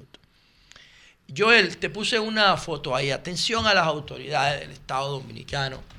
Yo siempre les digo a ellos, al gobierno, que tienen que controlar territorio. Eh, yo normalmente cojo la privada para subir a la 27, pero hoy tomé la Núñez de Cáceres. Esa imagen que ustedes están viendo ahí, esa imagen que ustedes están viendo ahí, es eh, frente a un sitio que se llama La Canchita, que era famoso antes por vender ropa barata. Eso está entre Bolívar y 27. Ahí fue que el general Comprés mató a Duncan. Ahí mismo, frente, frente, frente a esa imagen que ustedes tienen ahí. ¿qué, ¿Por qué yo traje esa imagen? Bueno, yo iba pasando por ahí hoy y veo que hay una lentitud inusual en el tránsito. Ah, Eso siempre está entaponado. Siempre, siempre, siempre en horas pico. Pero yo veo que arriba se está moviendo, como ustedes pueden ver ahí, y donde yo voy está lento. Digo, coño, ¿qué es lo que pasa? Señores, Núñez de Cáceres, frente a Downtown Mall, Bolívar con Núñez. Bueno, pues ahí alguien abrió la calle y la picó, mírenla. Y la ¿Cómo va a picó, míralo ahí. Hizo una zanja. Pero, Pero ¿cómo la Oh, pero míralo ahí. Una telefónica. No, no hay letrero de nada. Yo Oh. sí hice en lo que me dio el tiempo, porque yo me estaba moviendo, miré hacia dónde conduce la zanja de la Núñez de Cáceres con Bolívar, señores. Ustedes no se imaginan cuánto cuesta una hora de tapón a la sociedad dominicana. En términos económicos, en términos de combustible, en términos de productividad, la gente que llega tarde, el estrés, medio ambiente, todo eso se calcula. Aquí no se calcula porque esto no es un país. Esto es un disparate con cédula. Por las cosas que uno ve como esa, ¿no? Y un tipo decidió abrir la zanja para meter un tubo de agua. ¿Cuánto cuesta faltar esa vaina? Núñez con Bolívar, ¿eh? Yo no estoy hablando de una calle interior de un barrio. Eso lo hacen todos los días en los barrios. Pero Núñez con Bolívar. Entonces, yo no sé, y si, y- si tengo que pedir disculpas, la pido, pero yo vi que esa zanja conduce a una torre. Y esa torre se llama Condo Hotel. Frente donde pasó el incidente del general Bukele el con Duncan. Ahí, frente donde está la vaina esa que vende hot dog chatarra. Ahí. Está eso. Rompieron la calle para meter una tubería y todos los que pasan por ahí tienen que pararse. Entonces eso provoca un entaponamiento del coñazo. ¿Cómo diablo quieren que tengamos un buen tráfico si el Estado y el gobierno no controlan nada? No controlan territorio, solamente van a los sitios cuando hay una crisis. Y eso no es un tema de pobreza, eso es un tema de pobreza mental, de ineficiencia. Eso es intolerable. Si esa no es la empresa, si esa zanja no conduce a esa empresa, que se llama Condotel, yo le pido disculpas porque mi interés no es atacar a nadie. Lo que pasa es que yo vi que la zanja por el lado este conduce a ese edificio y por el lado e- oeste no conduce a ningún lado. Si la casa está ahí, entonces debió haber un letrero de la casa y debieron hacer eso en la noche, abrirlo y cerrarlo de una vez y asfaltarlo porque ahora lo que hay es una fucking zanja y eso no está bien. Yo espero la luz que antes de las Dios 11 de mío, la mañana Bolívar sepamos viejo. quién fue responsable de abrir esa zanja, tenía permiso, por qué a esa hora, por qué no en la noche. Todas esas preguntas Eso no quedan en el aire. madre, eso no tiene madre esa vaina. O sea, como, como República Dominicana con el peor sistema de tránsito del mundo entero. Coño, y ahí ustedes están viendo la parte de las razones por qué la gente hace lo que le da la gana. Por último, señores, brevemente, miren, yo creo que el general Juan Manuel Méndez, que yo lo considero mi amigo desde el punto de vista de la relación que hemos construido en los medios, porque tengo más de como 15 años interactuando con él en los medios de comunicación. Es un tipo que es sinónimo de qué, bueno, de, del Comité de Operaciones de Emergencia, cuando tenemos situaciones de, de riesgo por, por fenómenos naturales, ahí está el, el general Juan Manuel Méndez dando la cara y dirigiendo el COE y todo ese tipo de cosas, y ahora le han creado una oficina le han creado una oficina nueva al, al general eh, Juan Manuel Méndez y pienso, DAE.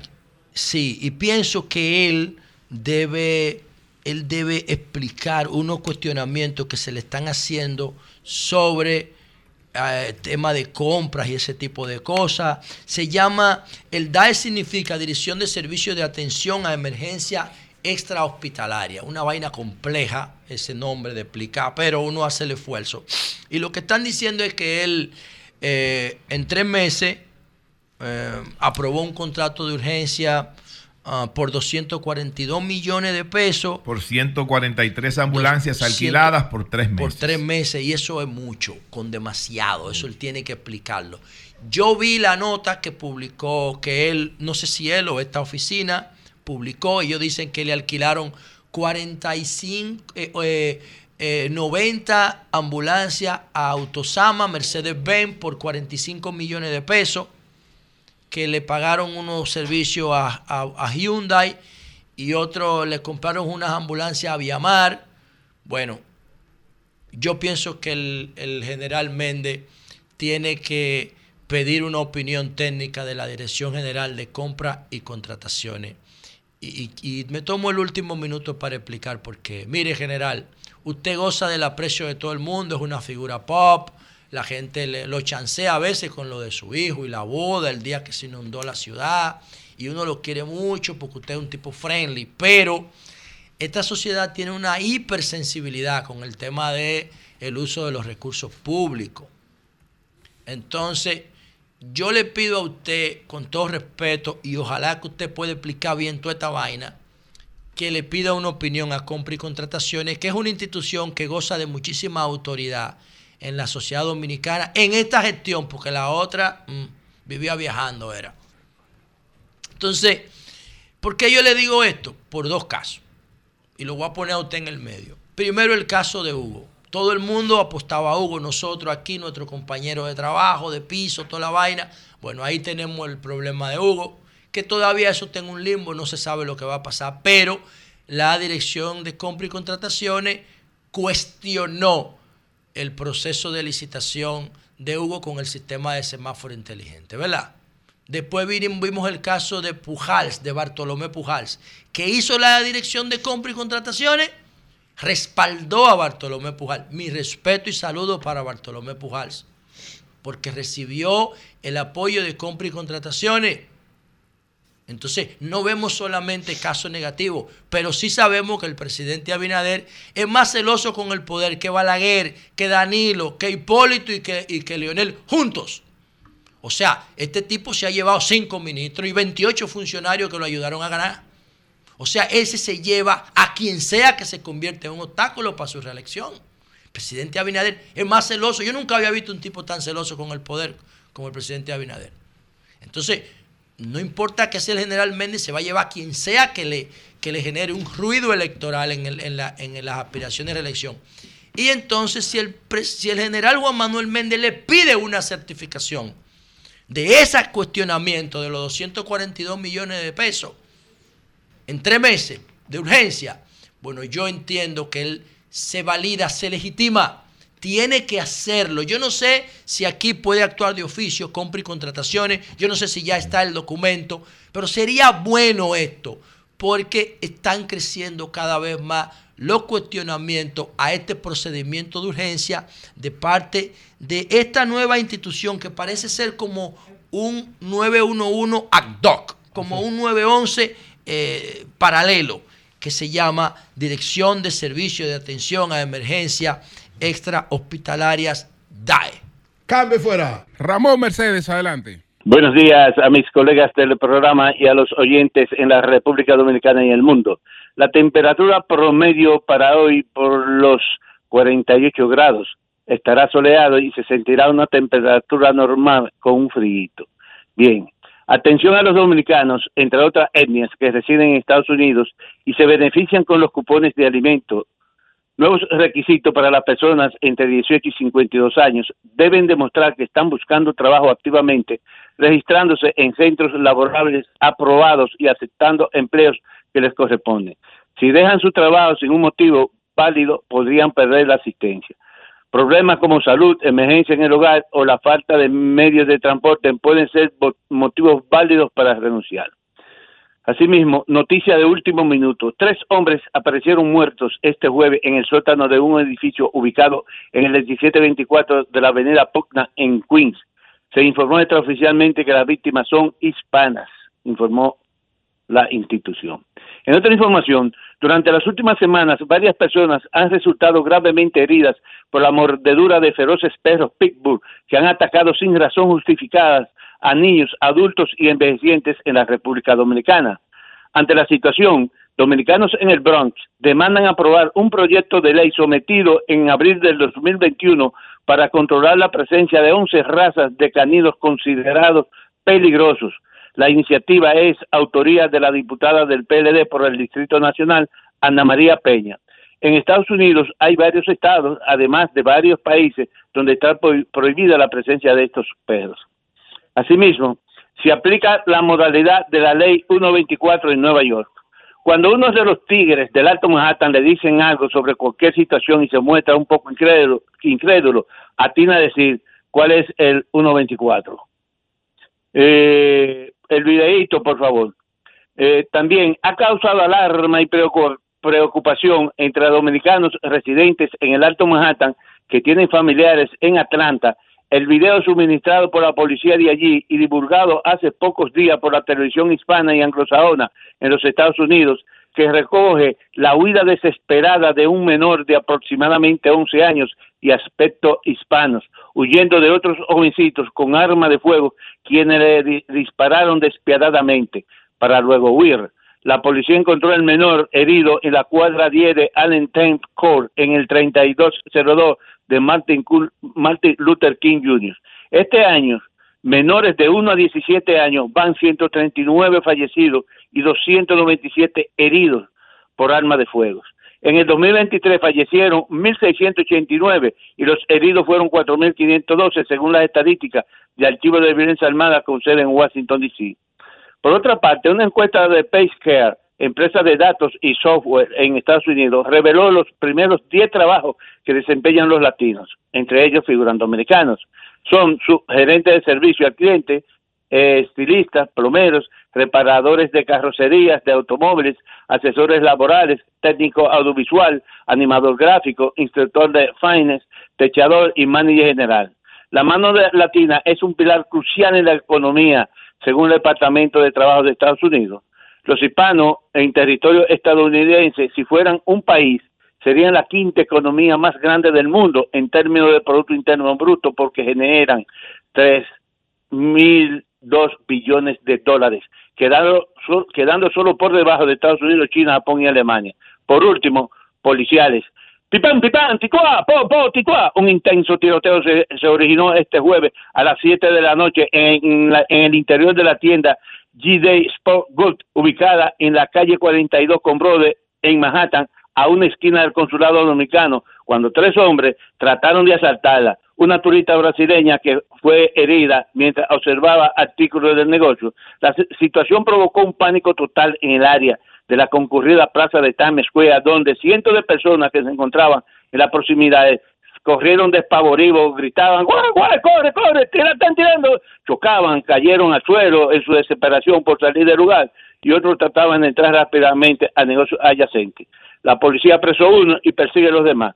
Regresamos al estudio. Ramón, eh, fuiste invitado a la actividad de Washington. Sí, sí, el mismo Adriano Espaillat me invitó y por compromisos personales, a mí me presenta, es que tengo cinco nietos y le estoy dando mucho calor, oye, cuando no es una cuestión, una cosa u otra. Y entonces, mira, ahí me invitaron para el día 13, me dice, me mandan una invitación, no sé, una joven apellido Carla, que, que el presidente viene el día 13 para la ONU. Ya yo tengo compromisos familiares. Le dije, no voy a poder asistir. No sé si es verdad que el presidente viene pero eh, me invitó Adriano a quienes están considerando los hispanos aquí, muchos dominicanos, como el dominicano que más enaltece y valora y empuja la dominicanidad en Estados Unidos.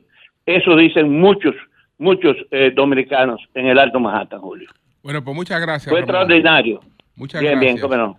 Bye. Son las 9, 8 minutos. Buenos días, Eury. Adelante. Gracias al Dios Todopoderoso Jesús, mi Señor, Salvador y Guía, como siempre. Inicio con la palabra de Dios, que dice en el día de hoy, el Señor es fiel y Él los mantendrá a ustedes firmes y los protegerá del mal. Amén. Y nos proteja Amén. del mal. Amén. La fidelidad del Señor mira que te lo tiene muy al lado. valiosa, muy valiosa. Y ser fiel es una de las Se cosas más activó, se importantes. activó el altar. Una de las cosas más importantes en la vida de cada uno de nosotros, hoy viernes siempre hago una breve reflexión sobre eso. La fidelidad de Dios es permanente y la fidelidad de nosotros a nuestros prójimos, a todo lo que está a nuestro alrededor, debe ser siem- siempre también permanente. Cuando José, Ser fieles a pesar de las circunstancias, siempre actuar tratando de hacer el bien. José, cuando, Eso es lo fundamental. Cuando, tú, cuando tus hijas te dicen bendición, papi, ¿qué tú le dices? ¿Tú le dices que Dios te bendiga? No, no me no. dicen ninguna de que bendición, papi. Que yo recuerde, ¿no? ¿Y qué te dicen? Nada, hola, que quiera, lo que sea. Hola, pa. Que Dios la bendiga. ella, Cualquier que Dios- vaina. que Dios la bendiga. Miren. Que Dios la bendiga. Quiero, la antes de hacer el, Y que amén, el y comentario, vaina de quiero esa. referirme hoy a, a varias cosas que tengo pendientes. Mira cómo están eliminando a Palestina. Ahora van a atacar a Rafa, loco. Eh, por esa invitar, vaina de la religión chatarra. a, a todos los matrimonios que nos están escuchando. Hoy en la Iglesia Cristiana Palabras de Vida tenemos el Ministerio de Matrimonio, del que sí yo somos parte. La actividad Transformando Corazones a las 7 y media de la noche en el local de nuestra iglesia. Es un calle- acto de San Valentín. Calle 26, de enero, previo a San Valentín, exacto. San Valentín es la semana que viene. Lo hacemos todos los segundos viernes de cada mes y en esta ocasión Transformando ¿cómo que Corazones. es un acto- Eso no es un acto de San Valentín. Previo. Ah. Yo dije previo. No, pero. José que está diciendo. No, no, el acto, sí, Sam- el acto, el, ya, el de- 14 de febrero Día la el Día del violencia amor y la amistad. Perfecto. Miren, entonces a las siete y media lo esperamos todos allá, que va a ser una noche para transformar corazones. Miren, quiero referirme a todo lo que es el proceso que ha vivido la Asociación de Cronistas de Arte Acroarte en estos días para consolidar lo que es el premio soberano, que será en el 12 de marzo en el Teatro Nacional. Conlleva este premio, ¿verdad? Que es eh, preparado y, dirigido por Acroarte de hace 39 años. Lleva un proceso primero de selección para luego la nominación y luego la elección de quienes son los ganadores, porque los premios soberanos son un premio para reconocer a los artistas, pero lo hacen los cronistas en función de evaluaciones de los trabajos de cada uno de ellos. El trabajo principal, fundamental, es de Acroarte, porque Acroarte con su membresía hace una serie de asambleas, cuatro asambleas se hicieron, en estas cuatro asambleas dio el resultado de 256 nominaciones en cuatro categorías, se nominaron 21 en el área popular, 19 en la comunicación, 9 en el área clásica y 6 en el área de cine. 256 nominaciones. Las nominaciones, en base al trabajo, hay un, jurado especial para cada una de esas áreas, que es el que recopila toda la información, la lleva a la asamblea y entonces la asamblea decide las nominaciones y momentos antes, la semana anterior de los premios, entonces se reúne también la asamblea para decidir los ganadores. ¿Qué ha acontecido con esto? Lo primero es un refortalecimiento de los premios soberanos. La- la- esta directiva encabezada por Wanda Sánchez ha hecho una serie de trabajos dura, Wanda. muy, muy precisos y claros. Traten de invitar a Carol G, que acaba de ganar el Grammy Latino y el Grammy Gringo, ¿ah? el No, pero- álbum urbano, para que el, El- Cassandra tenga El trascendencia. soberano, el soberano. Es lo mismo. Entonces, en el soberano, los más, los artistas más nominados en función del trabajo que han hecho y de una serie de elementos fue Juan Luis Guerra, Pavel Núñez, Vicente García, Miriam Cruz y los humoristas Raymond Pozo y Miguel Césped. Son locales todos. Sí, todos locales. Porque Metan es una es- gente es de fuera para que es esa vaina pre- no, no, prenda. No, es un premio al artista nacional. ¿Qué tiene de importante esta premiación que va a ser transmitida por Univisión? Primera vez, y lógicamente esto Es inicia, esto inicia el proceso de internacionalización de los premios. Lógicamente esto conlleva también una precisión más. El espectáculo tiene que ser más preciso, mucho más corto, porque ya hay una presión de tiempo. Y Y así más debió claro. ser siempre, Sí, así debe ser. Lo mismo que el, el- el- el canal que la va a transmitir va a ser Colorvisión, lo que le da una cobertura importante. Siempre los premios soberanos son de los espectáculos de televisión de mayor rating. Y yo creo que este año va a romper su histórico eh, eh, audiencia, la histórica audiencia en cuanto a rating se refiere. Por todo lo que hay alrededor de eso. Hay una gran expectativa, tanto de artistas como de la propia sociedad. En este caso, recuerden que ya la, la- la Cervecería Nacional Dominicana, que era quien daba el soporte todo, incluso en la preparación, le entregó eso a Croarte. Croarte es la responsable de todo lo que tiene que ver con la preparación. Está Guillermo Cordero, está Sayas, está eh, César Suárez Jr. Es decir, hay un equipo pesado, especialista en esto, trabajando en todo lo que tiene que ver y lógicamente va a haber una combinación de espectáculos de televisión con premiación propiamente dicho. Hay una gran cantidad de personas nominadas por primera vez, alrededor de cua- 40, 50 nuevos nominados, que es un elemento importante, lo que quiere decir que el arte en la República Dominicana está creciendo, está avanzando, hay una nueva eh, cantidad de artistas en todas las áreas, desde el área popular al área clásica y al área de teatro y comunicación. Otro elemento que llama mucho la atención en esta nominación es que desde hacía mucho tiempo Radio Televisión Dominicana no tenía ninguna nominación en los premios soberanos. Sin embargo, ahora es de los canales más nominados y lógicamente varios de los programas, eh, Iván Ruiz ha Bueno, dado un relanzamiento. Eh, eso iba a decir, ahí está Iván Ruiz Claro. haciendo un trabajo de calidad que la verdad es que los otros días me puse a ver eh, el 4, Radio Televisión Dominicana, y el cambio se nota, hermano. Así es, se nota sin lugar a dudas. Hay cuatro eh, de, los, de los programas. Iván Ruiz de manera particular también está nominado eh, con el show del mediodía, que es en el 9, pero es el director de Radio Televisión Dominicana y cuatro de los programas, tres de los que él produce en Radio Televisión Dominicana fueron nominados. Esto es un elemento importante que lógicamente ha convertido a Radio Televisión Dominicana en competitiva dentro de producción y audiencia en lo que tiene que ver con la televisión nacional y esto es muy importante para el país porque evidentemente siempre se cree que lo que, que lo que es estatal no sirve y no es verdad.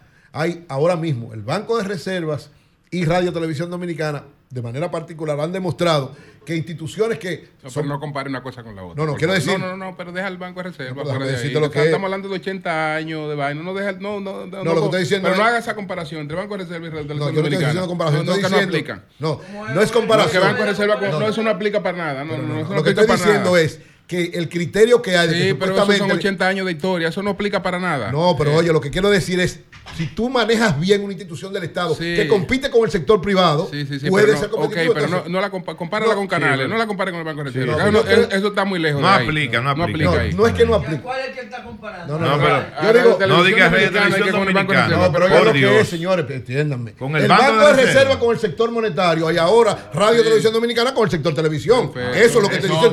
No que estoy comparando que las dos están funcionando. Perfecto, perfecto. No, no, no lo estoy arreglando, es la verdad. ¿Quién fue que fundó Radio Televisión Dominicana? Petán.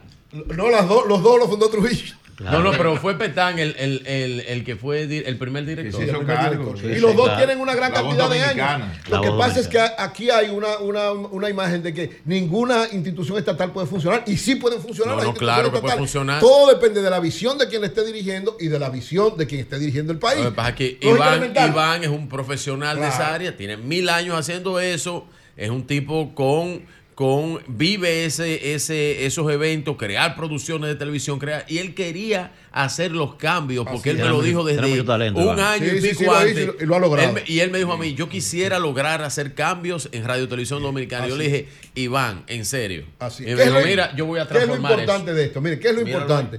Premio Ya- ya soberano. está marcando bien. Sí, sí, muy bien, está marcando. Eh, Ponte ¿qué, a verlo, viejo, ¿Qué es lo importante de esto sí, para los premios soberanos? Lo primero es que hubo una situación, ustedes se acuerdan, a final del año pasado, por la negociación que hubo con la cervecería, que había cierto temor de que pudiera acontecer algo. Sin embargo, la nueva elección de acroarte de Wanda Sánchez y la negociación con la cervecería, que hay que decirlo, que actuó de manera bastante eh, eh, plausible.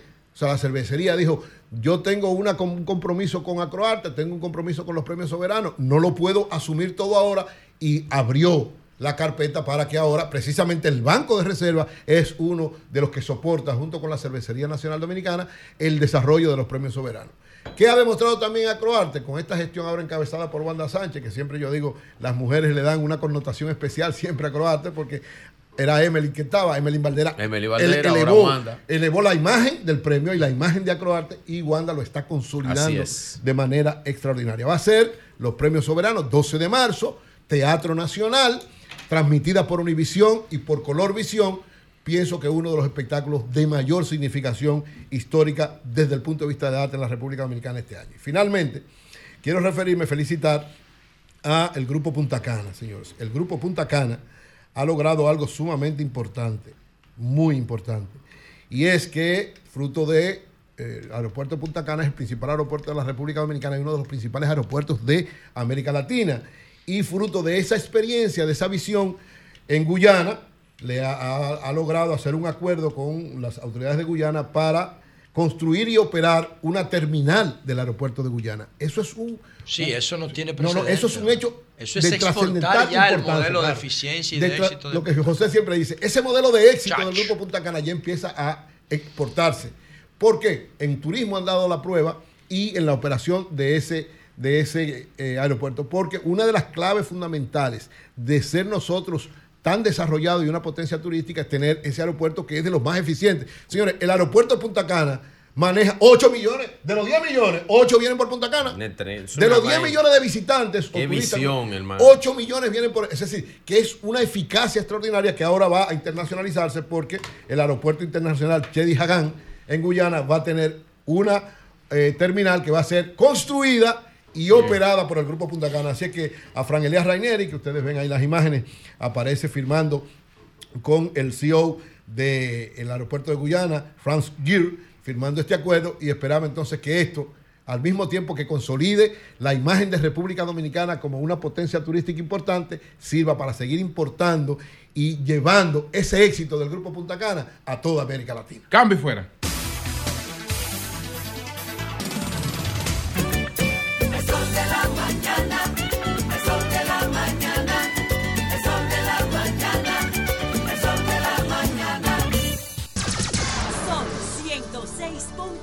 106.5. 9.27 minutos. Buenos días, allí adelante. Gracias, don Julio Martínez Pozo. Muy buenos días a todo el país y por supuesto a este equipazo del sol de la mañana. Antes de pasar al comentario que tenemos para el día de hoy, un par de eh, señalamientos que yo entiendo eh, de rigor. Eh, con relación a una publicación que hace el Listín Diario en el día de hoy No te metes en eso. Nadia. con relación a un supuesto soborno pagado en 1968 al Partido Revolucionario Social Cristiano. Porque ese PRCC que aparece ahí no es el PRCC eh, que surgió a partir de la fusión en 1983 del Partido Reformista y el Partido Revolucionario Social Cristiano. No, no es de, no es de ese. Es de el Revolucionario Social Cristiano del Machete Verde. Es a ese partido que se refiere. Y menciona de un supuesto soborno a la dirección de esa organización política muy importante para la época, muy importante en ese momento de la vida política nacional, y menciona figuras señores, de la estirpe, de la valía, de la categoría de Caonabo Javier Castillo.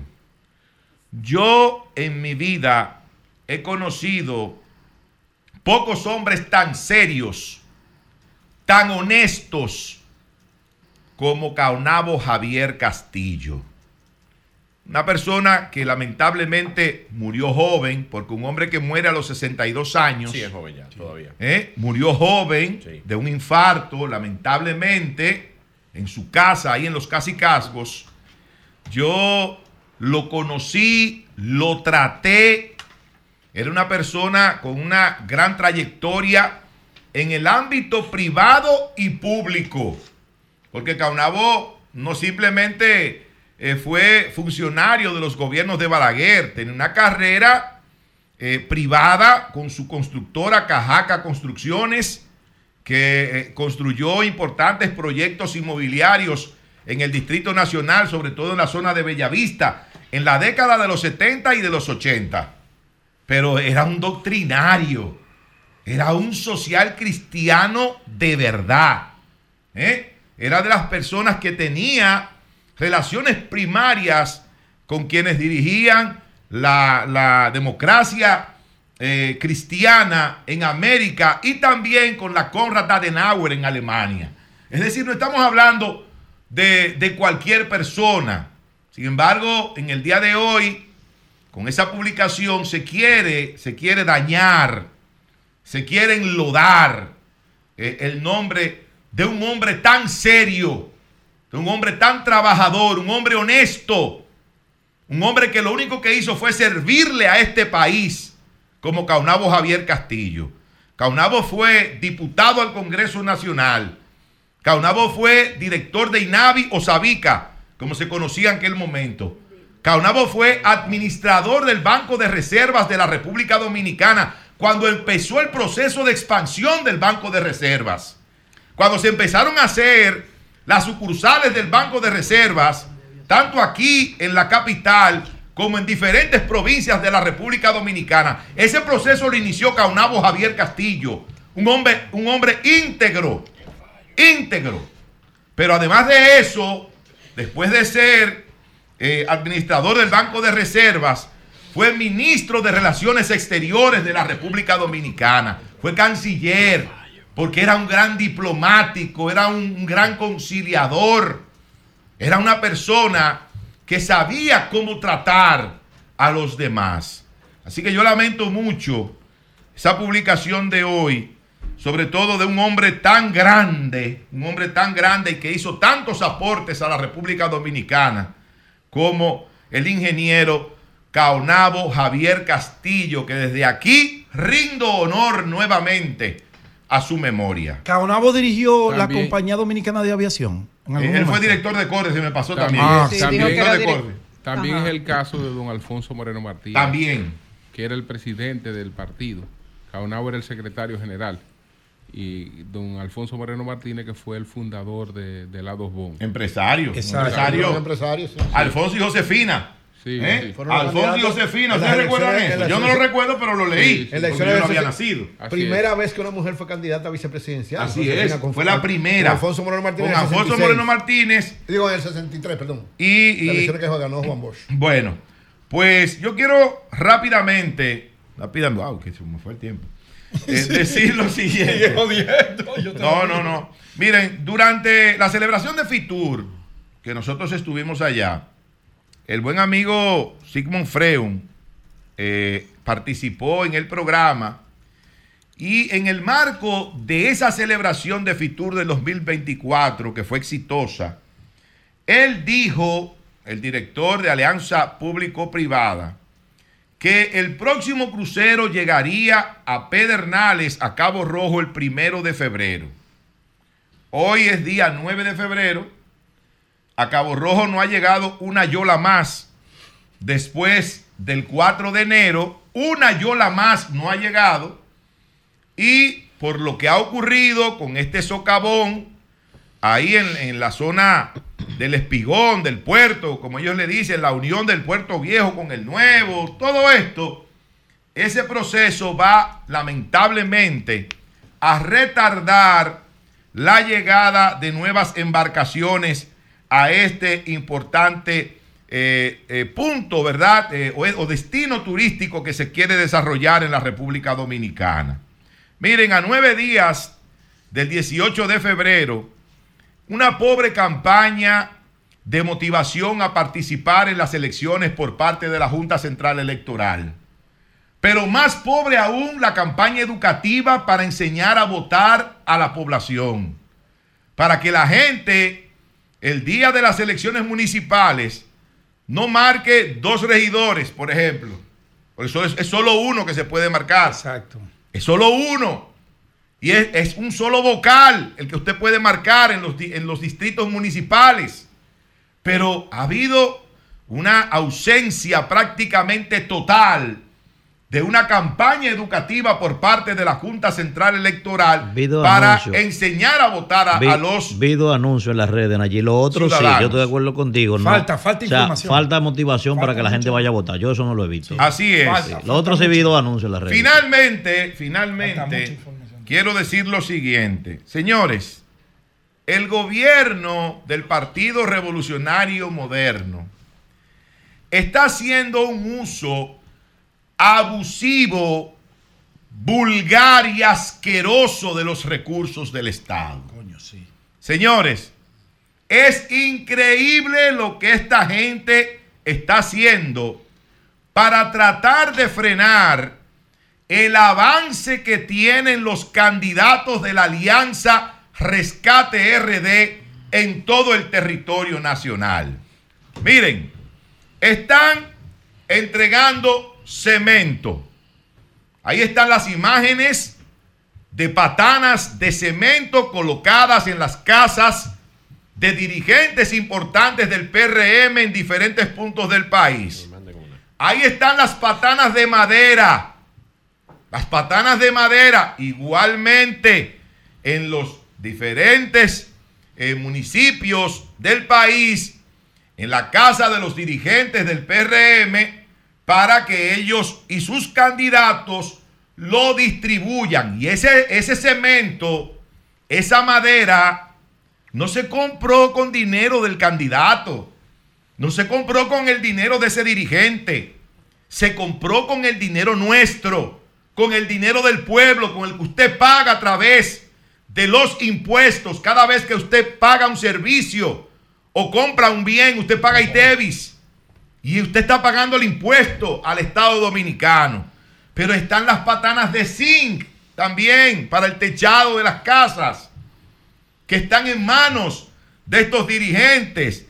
Está también las raciones alimenticias del plan social, que para los pobres que la necesitan posiblemente durante todo el año, que a la escuela de ciegos, que Pedro lo denunció aquí en una ocasión, que estaban pidiendo ayuda con unas raciones alimenticias, esas raciones nunca aparecieron para esa gente que sí la necesita.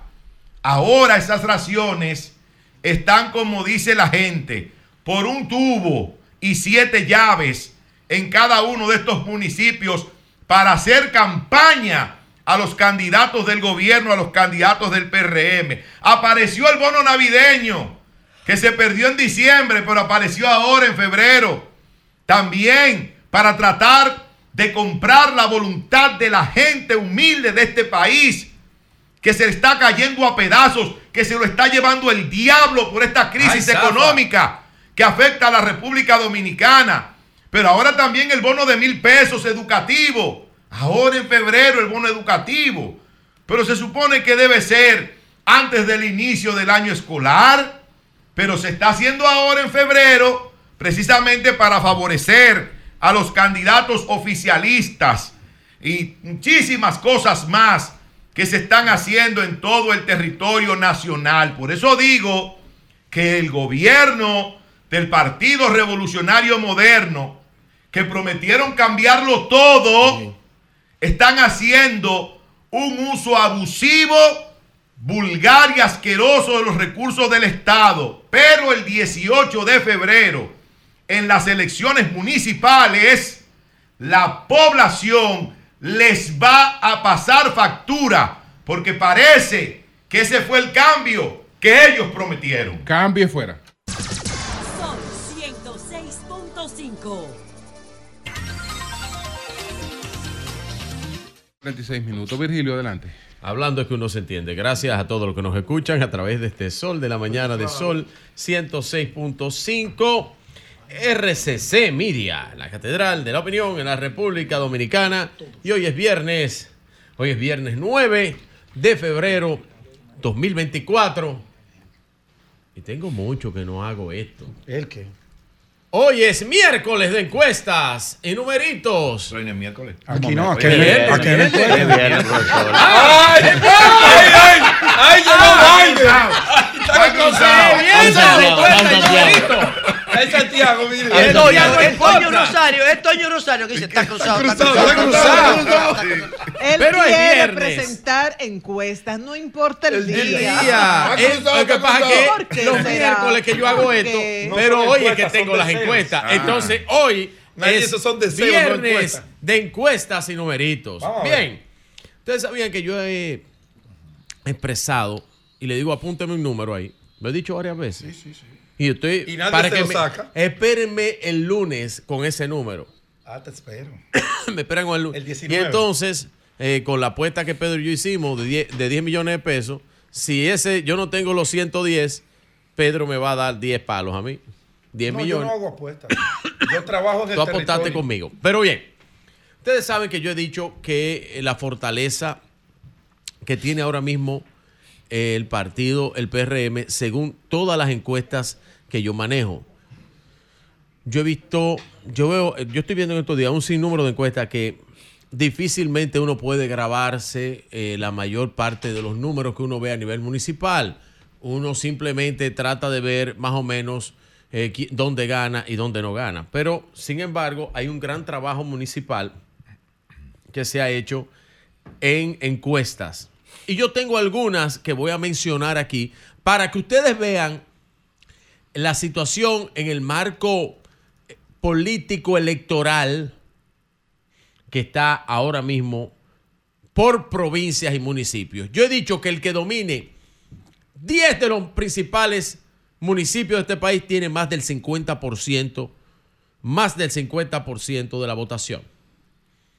Oigan bien, 10 municipios es el 50%. O sea, hay 158 municipios, de los cuales 10 son el 50% de la votación nacional. ¿Ok?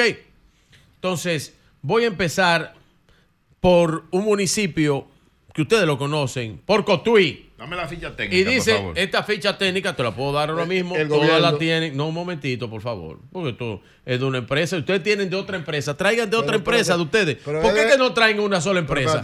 Yo eh, traigo miles Pedro, de empresas que hacen encuestas ustedes no traen una. Empleado del Eh, gobierno. No, pero, pero, Pero- pero, pero todo lo que ustedes digan. Pero presenten una, por favor. Ok, pero un momentito. ok. Lo nombró Luis Pero con está un bien. decreto. Ah, pues eso es el bien, Muy bien ok, ganado está bien. en la campaña. ustedes no, 500 ustedes no pueden encuestados. demeritar esa encuesta. Económico Presenten una, presenten una. anarquicen, no me Presenten anarquicen una comentario. Presenten una para que compitan con Virgilio. 500 encuestados, no traen ninguna, por eso es que no pueden hablar, pues simplemente no tienen. 500 encuestados. Cotuí, nivel de confianza, porque el maestro me decía, búscame una encuesta que sea municipal para que tú, no una representación nacional. Aquí está la representación por municipio. Cotuí, 500 encuestados, nivel de confianza 95%, error muestral de 4,4. Vamos a ver. Dice que José Eugenio Montilla del PRM y aliado 56%, Josi Contreras 24% y Teresa Hinoa del PLD 19.1. Van separados aquí eh, en Cotuí, municipio cabecera. Higüey, pues eso no hay ni que hablarlo. Karina Aristi con el PRM aliado. Karina Aristi, dueña del 75.5% Karina gana. del electorado contra Joni, Jonina Variola de Alianza Rescate RD que tiene un 24. Yanina, vale. Ah, Yanina, gracias. Jonina, dice Jonina aquí. Sí, creo que lo escribieron mal. Sí. A propósito. Ok. San Pedro de Macorís. Vamos a ver. Raimundo Ortiz, Rafa, ha estado aquí con nosotros. Raimundo Ortiz, el alcalde de eh, San Pedro de Macorís, 55.8. Al-. Sergio Cedeño de Alianza Rescate RD, 38%. El señor de Reformista, Néstor Muñoz, tiene 6.2. Vamos aquí. Nagua, municipio cabecera. Junior Peralta, ahí no hay duda con Junior Peralta. Junior Peralta, 66.8 del PRM y aliados. Joel Veras, 25.3. Estoy hablando que este tiene 500 encuestados por municipio, ¿eh? Joel Veras de la Fuerza del Pueblo 25, aquí van separados. Francis Jerez del PLD No 5.6. dijiste la empresa que hizo eso. Pero todas las que estoy diciendo No, empresa, es no del Centro Económico del Cibao. Ah, el sastre económico del El que Cibao. tú quieras, trae tú una, de tu, si tú dices de- del que tú quieras, trae uno del baño. eh, Eh, eh, no, eh, es que esa de la hicieron tú en quieras. refinería la hicieron esa. La pudieron hacer donde En tú quieras. refinería, en el escritorio de Trae refinería. una Está que bien. la hagan Ese es su allá. argumento, Oye, tú tienes No que hay traer una es que hagan No hay problema, no, en la. Cervantes O sea, con o independencia. sea, un grupo de profesionales Trae pudo una hacer de la. Cervantes Sí, sí, con sí. Y tu argumento independencia. es ese. Sí, de la. Casa Nacional del PLD. Muy del profesional PLD. esa. O trae No, una. no, pero yo conozco su encuestadora directo, prestigiosa de este directo desde la casa de Abel Martínez o desde la casa de Danilo Medina, no la ahí en la Nacaón, no, que vive Danilo, perdón, en el Enriquillo. No la no Enriquillo. Mira, Sigo, mira que simple, mira que sigo, simple. Escúchame, sigo. no, Vigilio, no, pero Vigilio. tú la puedes imprimir. Vigilio, Yo te la mandé. escúchame, Vigilio, Yo te la mandé. Vigilio, Ten cuidado, porque Vigilio. la última vez que tú mismo hiciste una encuesta en Twitter Vigilio, perdiste. Vigilio. Vigilio, mira que simple. Claro, mira, los bots del mira, PRM. Mira que no simple. sé. Mira, allí. Qué fallo, mi- mis queridos amigos, amigos míos los dos. Nelson Gómez y Charlie Núñez hacen encuesta. Preséntala de ellos a ver, aunque se compita con esa. Pero- pero- Preséntala, Vamos. esa. Espera, espera. Santo ¿Cómo tú puedes decir Domingo-. Mire, Voy a hablar y- con Charlie Núñez, y te pero voy a yo decir una cosa. Hay datos, mío. hay datos de esta encuesta que yo no estoy de acuerdo, pero son datos, yo los respeto como respeto a los otros. Francisco Peña del PRM en Santo Domingo Oeste, 76% el dueño de Santo Domingo Oeste. Aquilino Serrata, 21%. Ah, pues Los 21. otros no lo puedo ni mencionar porque tienen un 1, menos de un 1. No entiendo el afán por qué. Vuelvo. Santo Domingo Norte.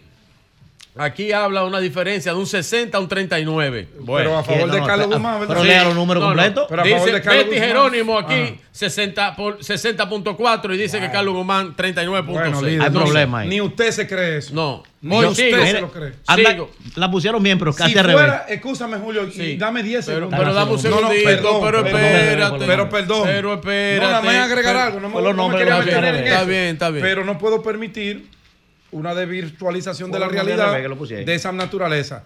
Mira, hermano. Si el gobierno tuviera 60% de Santo Domingo Norte, no estuviera el gobierno completo mudado en Santo Está Domingo bien, Norte. ok. Seguimos. Bien. Entonces, José. que mira, vamos a Jarabacoa. este. Vamos a ver Jarabacoa. Este. Carlos Talante, 48 ¿verdad? puntos. Un momentito. No, Y Luis. Alberto Pero, Escalante pero también. Dios mío, Adelante, no traigo adelante. una a ellos, no me dejan leer. Pero, No, yo no pero- traigo eso porque yo vivo realidad. Óyeme, hermano. tu realidad. Yo tu no voy a venir a no. engañar a mi audiencia con Está unos bien, números pues no, la- pues no la engañes, ese es tu problema. Y no vaya a. Joselito Abreu del PLD. Que lo hacen en refinería. Joselito. Abreu del PLD. Nunca. 48.7 en Jarabacoa. Nunca. Contra Junior Torres del PRM aliado 43.6 ganando A, a José- Joselito a Abreu ahí. Joselito súbele por lo menos 20 Está puntos bien, más. pero está bien, pero No, está, está bien. ganando Pero ahí. presenten una para que Miren, contrarresten esa. Baní, no tiene Baní, ninguna. Santos. Ramírez en Baní. No- no vale la pena. Baní. Santos Ramírez, 73.8 contra Julio Santos de la Fuerza del Pueblo, 16.3 y van divididos Germán Baez del PLD, un 9.9. Vamos a ver aquí, otros municipios más, pues yo prometí esto y lo, y lo estoy cumpliendo a los que me escuchan. En La Vega, Kelvin Cruz, el dueño de La Vega, casi un 90%, 85.8. Kelvin Cruz va a tener que dar una clase de cómo usted en un municipio Municipalista, vínculo formado, volverse el líder absoluto del municipio. Kelvin Cruz está dando cátedras en La Vega. Contra Denis Marte de la Fuerza del Pueblo, un 8.8. Y Pascal Núñez del PLD, 5.3. El mismo, el mismo Euclides Sánchez, re- Euclides Sánchez reconoció eso de Kelvin Cruz. Dice, no, no, Kelvin Cruz es Sí, es un tremendo. fenómeno. Una entrevista, está el audio. Es un fenómeno. Vamos a ver aquí. Ulises Rodríguez en Santiago. 65.5 contra 34.5 Ni en de la Víctor de Padul. Ni en la casa de él. Oye, ni Vamos en la casa de él. San Cristóbal. Sí, San Cristóbal. Nelson de la Rosa, En la 55 jipeta puntos. de Pero un Ulises, que- momentito, En la un de. Ulises fue la muestra. Pero traigan una. Traigan una muestra, aunque sea de orina. Virgilio, ustedes. Tiene que traer una de orina, de, el, el que menos de tiene, defecación. mira, de lo que el que menos quieren. tiene de estos generales que está aquí tiene Está 20 bien, años en Está este bien, pero espérate, que me queda. Lea, 25 descuéntame tres minutos, porque no me dejan hablar. Gracias. San. Cristóbal, 55.5. Eh, Nelson de la Rosa, Nelson de Guillén, Nelson Guillén, 23.1. Y Josefina Tamares de la Fuerza del Pueblo tiene 19.1. Puerto Plata, Roquelito, 65.5. Javier Clark del PLD, 22.4. Huáscar Vargas de la Fuerza del Pueblo, 5.8. Desaparecido. Eh, eh, 4.3. Carlos Troche. Todos están divididos ahí. Alianza País hay uno que tiene 2.0 que se llama Juan José. Vamos a ver otra más. Tenemos aquí a eh, Heriberto Núñez del PRM y aliados. Esto es en Bonao. 76.1. Y tenemos a Fiordalisa de la Alianza Rescate RD. 23. San Francisco de Macorís, lo he dicho. Alex Díaz tiene un 59 contra Carilín Chabebe, un 41. Seguimos aquí. De estos, en, en Moca, bueno, pues ustedes saben que Guarocuya Cabral es casi dueño de eso. Guarocuya Cabral del PRM y aliado, 73. Pedro Fernández, Alianza Rescate RD, 24. Vamos a ver aquí. Pero que tú no tienes la duda con Romana? Guarocuya. Y Villa Altagracia. El traidor de. Villa Altagracia, un momentico. El señor Pavoló, Luis Pavoló, que tiene un 63.2 del PLD y la Fuerza del Bien. Pueblo. Julián Mateo del PR, eh, PRM aliado Y Maimón, y Maimón, 34.6. busca Maimón Y ahí están eh, los que tengo hasta ahora. Para terminar, maestro, para pero terminar, espérese, la la- última. sí. La última. Pónganme ahí Tengo sueño, maestro. la encuesta de Carolina Mejía con Datin Corp, la que yo di anteriormente y la que sigue ahora mismo de Datin Corp. Vamos a ver si se mantiene. Tendencia dominante, Carolina Mejía. Atención, Domingo Contreras, Bien. eh, con- que tienes la política, te- tu asesores con la política de letrina. Seguimos ahí. 69% Carolina Mejía y 30% Domingo Contreras en una encuesta que verifica lo que pasó en la cuenta de Twitter de Nayib Chaede. Cambio y fuera. Sol 106.5. Bueno, señores, Henry Francisco. Henry Francisco está con nosotros. Él ha conversado con nosotros eh, por lo menos dos veces en Nueva York. Hemos conocido sus diseños de bicicletas. Y él está aquí eh, porque promueve una actividad, un evento ciclístico aquí. Que llegó con una que cabía en los bolsillos. Yo en dije, la, en la República Dominicana. Entonces Y viene que a hablar. diseñó la de David Ortiz, la, bicicleta David, que usa David David, Ortiz. Así es la que usa actualmente la bicicleta. David, David Saludos para mi amigo David Ortiz, donde quiera que se encuentre, y para Joel López. Si David se dedica al ciclismo fuera buenísimo porque tiene una capacidad increíble. Claro, un O sea, superatleta, bien. Tiene un motor grande. David tiene los pulmones, el Tiene un- corazón. es un superatleta. Hubo que hacerle una bicicleta especial porque David tiene, como todos los peloteros, tiene el torso de una persona de casi siete pies, Mierda, coño. pero tiene las piernas mías. Tiene las piernas. Chiquitica. Tiene la pierna chiquitita. Eso es un fenómeno por, por el- hecho de Lo- ser pelotero. Los peloteros ¿Por qué? sí. Cuando ¿Por qué, no se- Henry? Yo creo que lo desarrollan porque ellos tienen más fuerza del, del core, del, del- de Hacia la- arriba. hacia arriba. La cintura es clave para el pelotero. Y para el ciclista batear, Para también. hacer el movimiento. Y para el ciclista swing. también. Y los Eh, ciclistas. Eury, y Henry me estaba comentando que él estudió cine. Oh. Sí, y en los estudié cine, 90 lo dejó y se ha dedicado a lo que es su Yo pasión, 2008. la bicicleta, y vive de eso, con este evento Sí, internacional sí, sí. que hace en Panamá, en Puerto Rico. Qué bien. Yo tengo más amigos en el cine que, Que- que, que en el Mira, ciclismo. Henry, Yo no sé si se habrá arrepentido para- de haber dejado el No, cine. no, no, para, no, para, para, para nada. Inclusive el, el, el estudio que tiene Ángel Muñiz, Ajá, eh, eh, eh, Quitasueño. Quitasueño, se Quitasueño. inspiró en mi casa. Ajá. Sí, sí, Ah, yo qué trabajo, bueno. Ángel Muñiz y yo somos muy amigos. Pero hay que hacer de algo acerca del ciclismo. y la- y la- parecido. y la- Eh, eh, Julio, antes de la actividad, para cerrar el tema de David, en el caso de David, tú tuviste que ajustarle, hacer una, Sí. customizarle su bicicleta, ah, porque, Customizarle no de español. por, porque él te lo pidió, No, porque, no, no. ¿cómo fue, se da ese Porque proceso? David, David, por ejemplo, lo primero que David tiene un pie un poquitito Expliquen qué customizar para que la Sí, gente eso no es eh, español. personalizada. Personalizado, O sea, cuando, claro. cuando tú compras una bicicleta, Mala traducción. la bicicleta tiene que estar a tu medida. Sí. Porque puedes, tú puedes tener una lesión, te puede torcer la pelvis, un montón de cosas te puede pasar. Tú puedes sufrir de... de Es el- como la pronación en los tenis de correr. Lo mismo. Tú duras seis horas en una bicicleta. O sea, todo el que sale hoy, hoy a las 6 de la mañana duró en la bicicleta. Es verdad que la bicicleta, el, el- el- el sillón de la bicicleta te puede dañar la próstata a los hombres. No, porque hay sillones prostáticos. Ellos hay, lo- los sillones son una industria grandísima. Y el sillón va de acuerdo a, a la... Y es verdad que el sillón de la, de la bicicleta le provoca placer, a la- le puede provocar placer a las mujeres. Eso depende. La mujer puede recibir placer hasta en los sobacos. ¿no? Bueno, No, pero hay, Henry, hay no- otro, hay otro hablemos, hablemos de la, Pero, hablemos de la actividad, Ay, señores, aprovechá que Henry es duro en bicicleta, ¿eh? eso no está. Maestro, pero perdón, antes de eso, hay, otra, hay otro mito con relación a las mujeres y la bicicleta. Que Cuidado, eh. Cuidado, Pero eso es mentira. No, pero eso es mentira. Son las 10 de la mañana. Son las 10 de la mañana allí. Sí, yo sé lo que Cuidado, cuidado, son las 10. Hablemos, hablemos de la actividad. Nosotros hacemos desde el año pasado un gran fondo. ¿Qué es un gran fondo? La mayoría de las personas que montan bicicleta no compiten, pero son competitivos. O sea, la competencia es otro monstruo. Es un trabajo. O sea, tú tienes que dedicarle 12, 15 horas de entrenamiento a la semana. Hay gente que le gusta la bicicleta, que es competitivo, pero no tiene ese tiempo. Entonces, nosotros tenemos una actividad que es primero para que para inducir a la gente a que sí, que tú puedes hacer ciclismo sin ser competitivo y sentirte competitivo, como la gente que hace los maratones.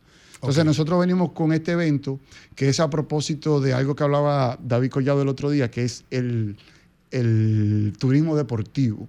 Turismo, porque O empezó sea, ahora aquí- a a- claro, claro. Y cuando tú entras aquí a la, al país, en la fórmula, te, preguntan si tú practicas uno de esos deportes que están ahí. Uno de esos debería ser el ciclismo porque es más pu- pu- popular que todo lo que están ahí. Entonces nosotros empezamos en La Vega. ¿Por qué en La Vega? Porque La Vega es el centro del Cibao. Santiago 20 minutos, Moca 20 minutos, San Francisco de Macorís, Bonao, Villa Sí, Altagracia, hub, Puerto Plata, Mao. Y ahí es que se concentra la mayoría del ciclismo, del ciclismo dominicano. Entonces vamos hacia Bonao, entramos a Piedra Blanca y vamos a uno de los sitios más interesantes que tiene este país, que es el Parque Aniana Vargas. Señores, Ah, sí. eso es increíble, Increíble. Ahí. Ahí hay de todo. De ahí entonces subimos a unos pueblitos que son remotos, Caballero, hay uno que se llama Comedero y llegamos a Fantino. En Fantino nosotros hacemos un festival cultural. O sea, en Fantino nosotros presentamos cinco o seis grupos culturales, hacen una, un roba a la gallina de 20 pies, hacen una casita autóctona de Fantino. Pero lo hacen ellos ahí, no los ciclistas. No, ellos reciben a los ciclistas con ese festival. Y ahí hay bananas, nosotros tenemos 4.000 bananas, nosotros tenemos 5.000 botellas de agua. Nosotros traímos el año pasado 56 efectivos policiales entre Politur y AME, aparte de que nosotros tenemos como 50 voluntarios que van en motocicleta para, para que la gente se ¿Qué sienta tiempo es el segura. recorrido? Eh, 147 kilómetros, 5 horas. ¿Y quiénes pueden para Pero en participar? cinco horas lo hacen correr- corrido. Sí, se- no, nos Mucho, paramos eso como dos bueno, pero eso no, es para claro, pro, una persona disfrutando. Pero normal hay uno no puede corto, caerle atrás a ustedes. Pero hay uno No, corto claro, no. que va a Bonao y vuelve a La Vega, que Ya. son 75. que es Henry. más ¿Cuántos divertido. participaron la otra vez? Casi 600 personas. Y ahora, A nosotros solamente tenemos límite para 60 personas. Henry. Nosotros- 600, ok. Si nosotros Henry. metemos mil personas ahí, no vamos a poder controlar. Henry, el que quiera participar, ¿cuáles Oh, son, ¿cuál es el procedimiento? ¿A quién se acerca? G- ¿Cuál es la vía? ¿Y cómo, y cómo- cómo que se llama el evento? Gran Fondo Cycling Challenge. GFCCRD. Gran GF Fondo Cycling Challenge. Challenge.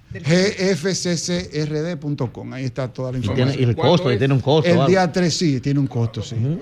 Sí. Sí. Día 3 de marzo. El día 3 de marzo No, sale en la gente. punto a las 6 de la mañana. Uno de los retos que teníamos es que la gente decía, eso no sale a las 6. Pero son bicicletas buenas las que pueden participar. Pues una bicicleta es una bicicleta. Es como un La carro. que tú tengas, La que tú Yo tengas. tengo una chopper, por ejemplo. Trae tu show. Ya, ya. Mira, Ya la chopper no se usa ya. hay gente que lo hace. Ya eso no se usa. ya. ¿Cómo es que- es que él cree, es que él cree que es un museo, eh. Exacto. No es un museo. Es un rally. Es un rally. hay gente que viene en bicicleta asistida. Mejor que sea mountain bike, porque de pista no puede ser, porque ustedes van a chopper. entrar Sí, pero puede ser Y eléctrica también, hay gente que viene con bicicleta no, asistida. Mira, Eléctrica. las bicicletas asistidas Es eran, Sí. eran hace 10 años el 0.4% de, de- del market share. Yo no sé cómo ¿Y se dice. ahora? Son casi el 50%. Por eso es Casi trampa, la mitad. Casi la mitad, claro. Tú lo ves así, el futuro de la bicicleta. ¿Tú la ves híbrida o la ves solo eléctrica? Híbrida. híbrida. El, Porque fu- híbrida óyeme, te- híbrida el te da la- futuro de los tapones que hay ahí es la bicicleta, señor. No le ¿Cómo eh. La bicicleta híbrida, la ¿Cómo bicicleta La- híbrida. y- y- Pero la para ese challenge se puede asistida. utilizar esa híbrida. Sí. Señores, Señores, trampa, no hay señores, no una señores, carrera. atención Yo lo que al quiero es que tú vayas gobierno. ahí y conozcas a un socio para Oigan una lo que dice, oigan lo que dice Henry Francisco. Oigan Señor, el nuevo golf, el nuevo golf es el ciclismo. Los ricos. espérate, espérate, Ay, Oye, te lo explico ahora. Dos golfistas y un Yo te lo golfista explico ahora. Ah, Harrison Ford es ciclista. Harrison Ford es ciclista. ¿Tú sabes cómo yo convencí Con a David? 80 años. ¿Tú sabes cómo yo convencí a David? Le enseñé una foto de Barry Bonds. Barry Bonds pesa 165 libras. ¿Cómo va a ser? Uno, uno, del- uno de los tipos que se ha enamorado del ciclismo, que inclusive Sí, es, que es sí. parte de la directiva de Ay, USA Cycling, es Reggie Miller. Reggie y Reggie Miller. Compite. Reggie Miller es la superestrella de Indiana Pacers. Claro, Eh, claro, el eh, maestro LeBron de James- tres. con Jordan. Maestro LeBron de James tres. es socio de una. hasta No, no, lo maestro, maestro. LeBron pero- James es uno de los... Pero explica lo del golf y el ciclismo. que- bueno, no que la gente que practicaba golf ahora practica ciclismo. Sí, pero dile Yo cuánto cuesta que una bicicletica de esa. No, Nosotros nos damos los lo que yo problemas. digo. Mira, eh, Mire, ¿por qué tú dices, por qué tú dices que la bicicleta. Bien, bien. ¿Por qué tú dices que atención al gobierno, atención al gobierno? ¿Por qué tú dices, Henry, que la bicicleta es la solución a los tapones, la híbrida? Mira, yo, yo estoy aquí en la Sarasota con Defilló y me tomó 25 minutos llegar aquí, dos kilómetros y medio.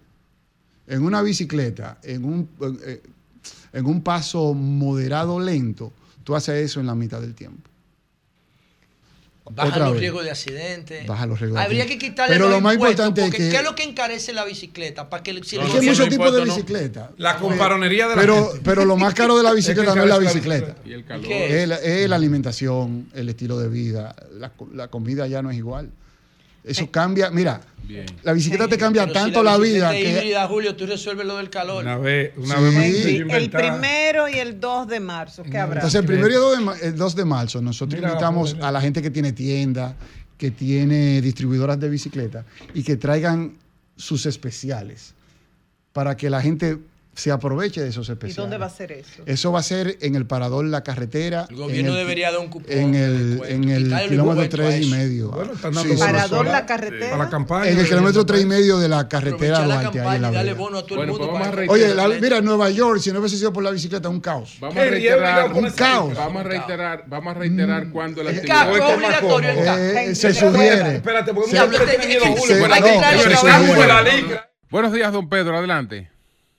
Buen día, buen día. En el territorio de las cosas buscando la presidencia para los próximos cuatro años es eh, donde se está dando, eh, vamos a decir, lo más interesante en estos momentos y eso incluye eh, las novedades que surgieron ayer. Una eh, tiene que ver con el expresidente eh, Donald Trump y en la práctica lo que representa es la Corte Suprema de Justicia, aunque no emitió un fallo y aunque se va a tomar eh, su tiempo, pueden ser días, pueden ser eh, algunas semanas, eh, dejó claro con las preguntas que hicieron los integrantes de la Corte eh, que no están de acuerdo con que se quite de la boleta electoral a Trump en el estado de Colorado. Eso es una victoria para él y también representa que otros estados que podían considerar tomar esa misma medida eh, no lo van a hacer. Número uno. Número dos, una buena y una mala noticia para el presidente Joe Biden. La buena noticia, el fiscal especial que investigaba eh, los documentos secretos que encontraron en distintas oficinas eh, del eh, eh, hoy presidente, no ameritan que se le acuse criminalmente. Eh, no considera que se cometió un delito el fiscal especial. Esa es la buena noticia. La mala noticia, y es malísima, eh, apunta a profundizar la preocupación que hay porque a Biden se le va un poquito el tren mentalmente y a veces se le va bastante. Y entonces en el informe que hace el fiscal especial dice eh, que mm, el presidente Biden eh, tenía serios problemas con la memoria, que se notaba que había deterioro de esa capacidad eh, que no se acordaba de fechas, de situaciones específicas, que en un momento no sabía bien cuándo era que había sido vicepresidente de los Estados Unidos y que entonces, dado ese deterioro del estado mental, eh, contribuía a la decisión de no presentar ninguna acusación contra él porque creían que no era un problema tanto de, intención, sino de, de que se le están, eh, vamos a decir, borrando los números, como se dice eh, popularmente, y entonces Biden reaccionó de una forma que tampoco lo ayuda, porque se enfureció en una conferencia de prensa ayer, mi memoria está muy bien, y cómo van a decir esos disparates, y entonces cómo no me voy a acordar de cuándo se murió mi hijo, porque esa fue otra de las cosas que mencionó el, el fiscal especial, y en realidad lo que hace con eso es extender más todavía la preocupación que hay, porque eso es lo que más va a quedar resaltando de la conferencia de prensa. Él puede decir 14 cosas, pero eso específicamente, la indignación con la que reaccionó, la forma, vamos a decir, no del todo presidencial con que tomó el, el tema, le da más, eh, vamos a decir, gasolina al incendio. Y hace que mucha gente que tiene su preocupación diga, caramba, este hombre no solo en algunos casos claramente se le ha ido la memoria, sino que también eh, en algunos casos le cuesta controlar su temperamento. Así que ahí tienen un panorama que incluye un poco de, de cosas que parecen de novela, pero siguen siendo de la vida real aquí en la política estadounidense. 10, 25 minutos. Pedro, buenos días. Don Julio Martínez Pozo, buenos días a todo el elenco de este Sol de la Mañana, muy buenos días para todos nuestros amables televidentes, radio escucha y cibernautas. Quiero por favor, Joel, muy breve, hay un cumpleaños feliz, porque no lo puedo dejar pasar por alto. Por favor. Un año más en tu vida.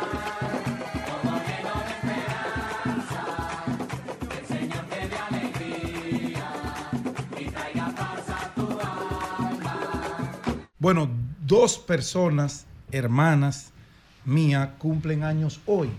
Una es mi hermana de sangre, de papá y mamá, Polonia Jiménez Valenzuela, que está hoy cumpliendo. Bendiciones para Mi ella. hermana queridísima Hermana nuestra Polonia. Jiménez, así es, hermano. Un año más de vida, deseo mucha salud y larga vida para ella y para toda su familia.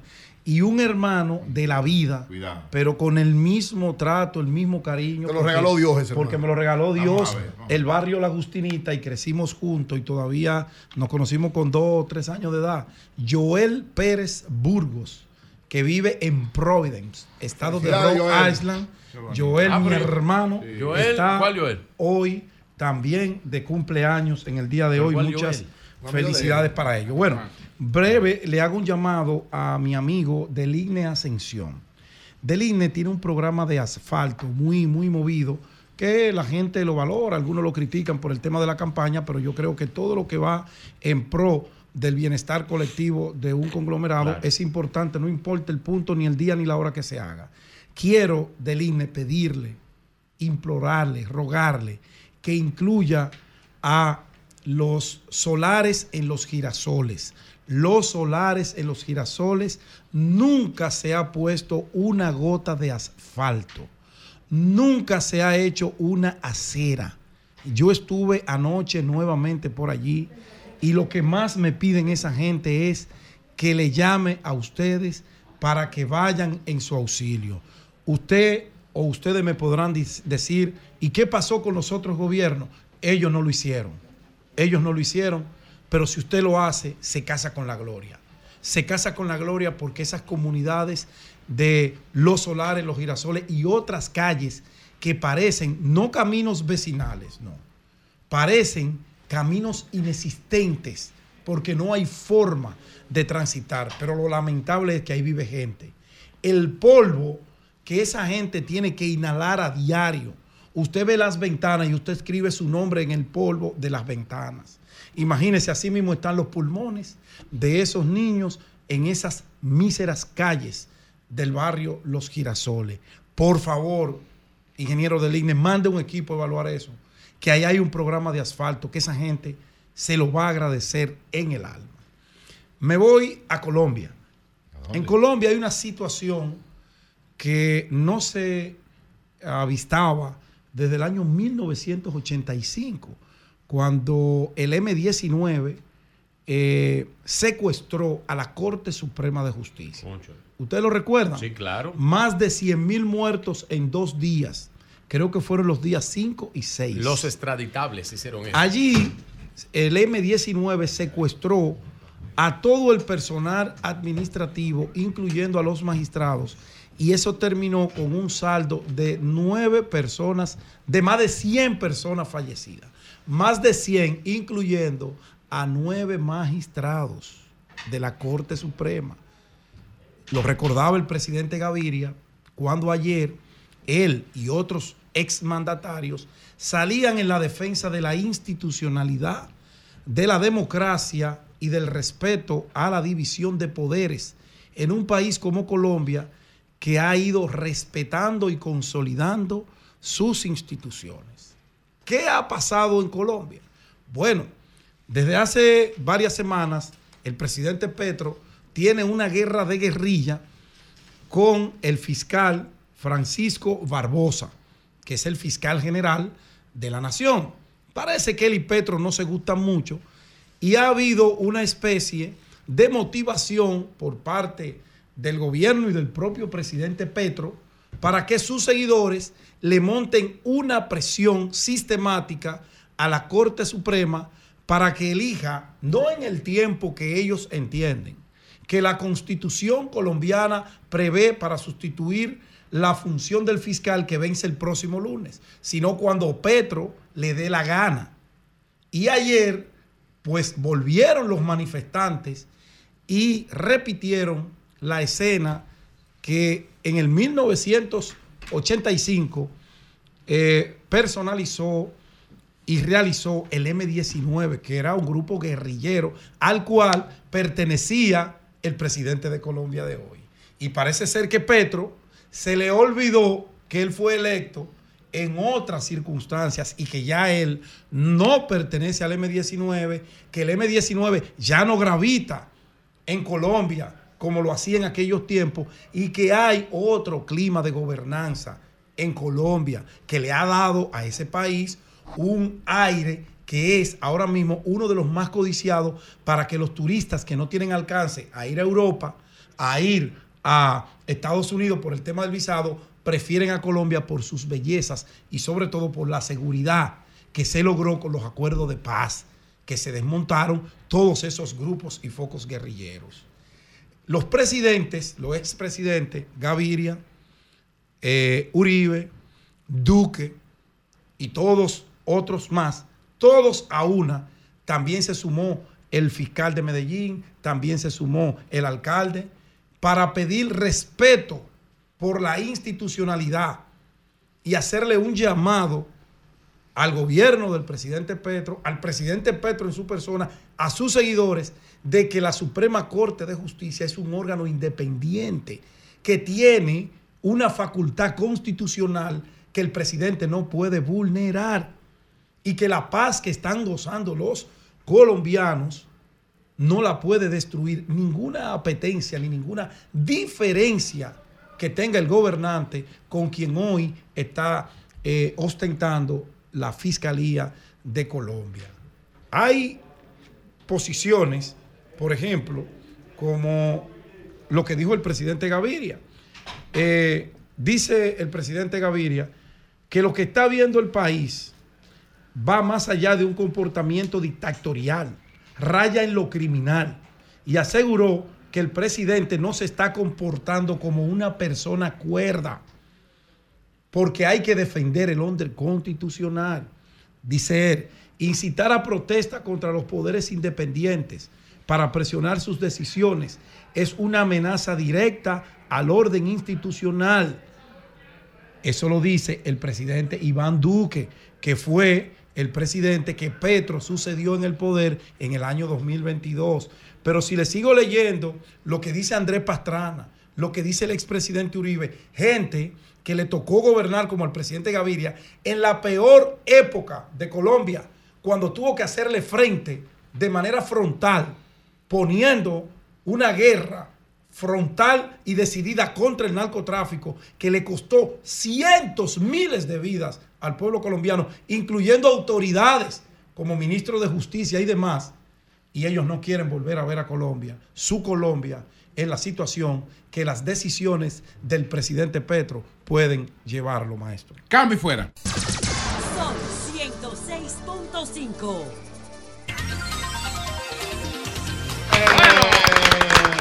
Bueno, señores. Vamos al cine.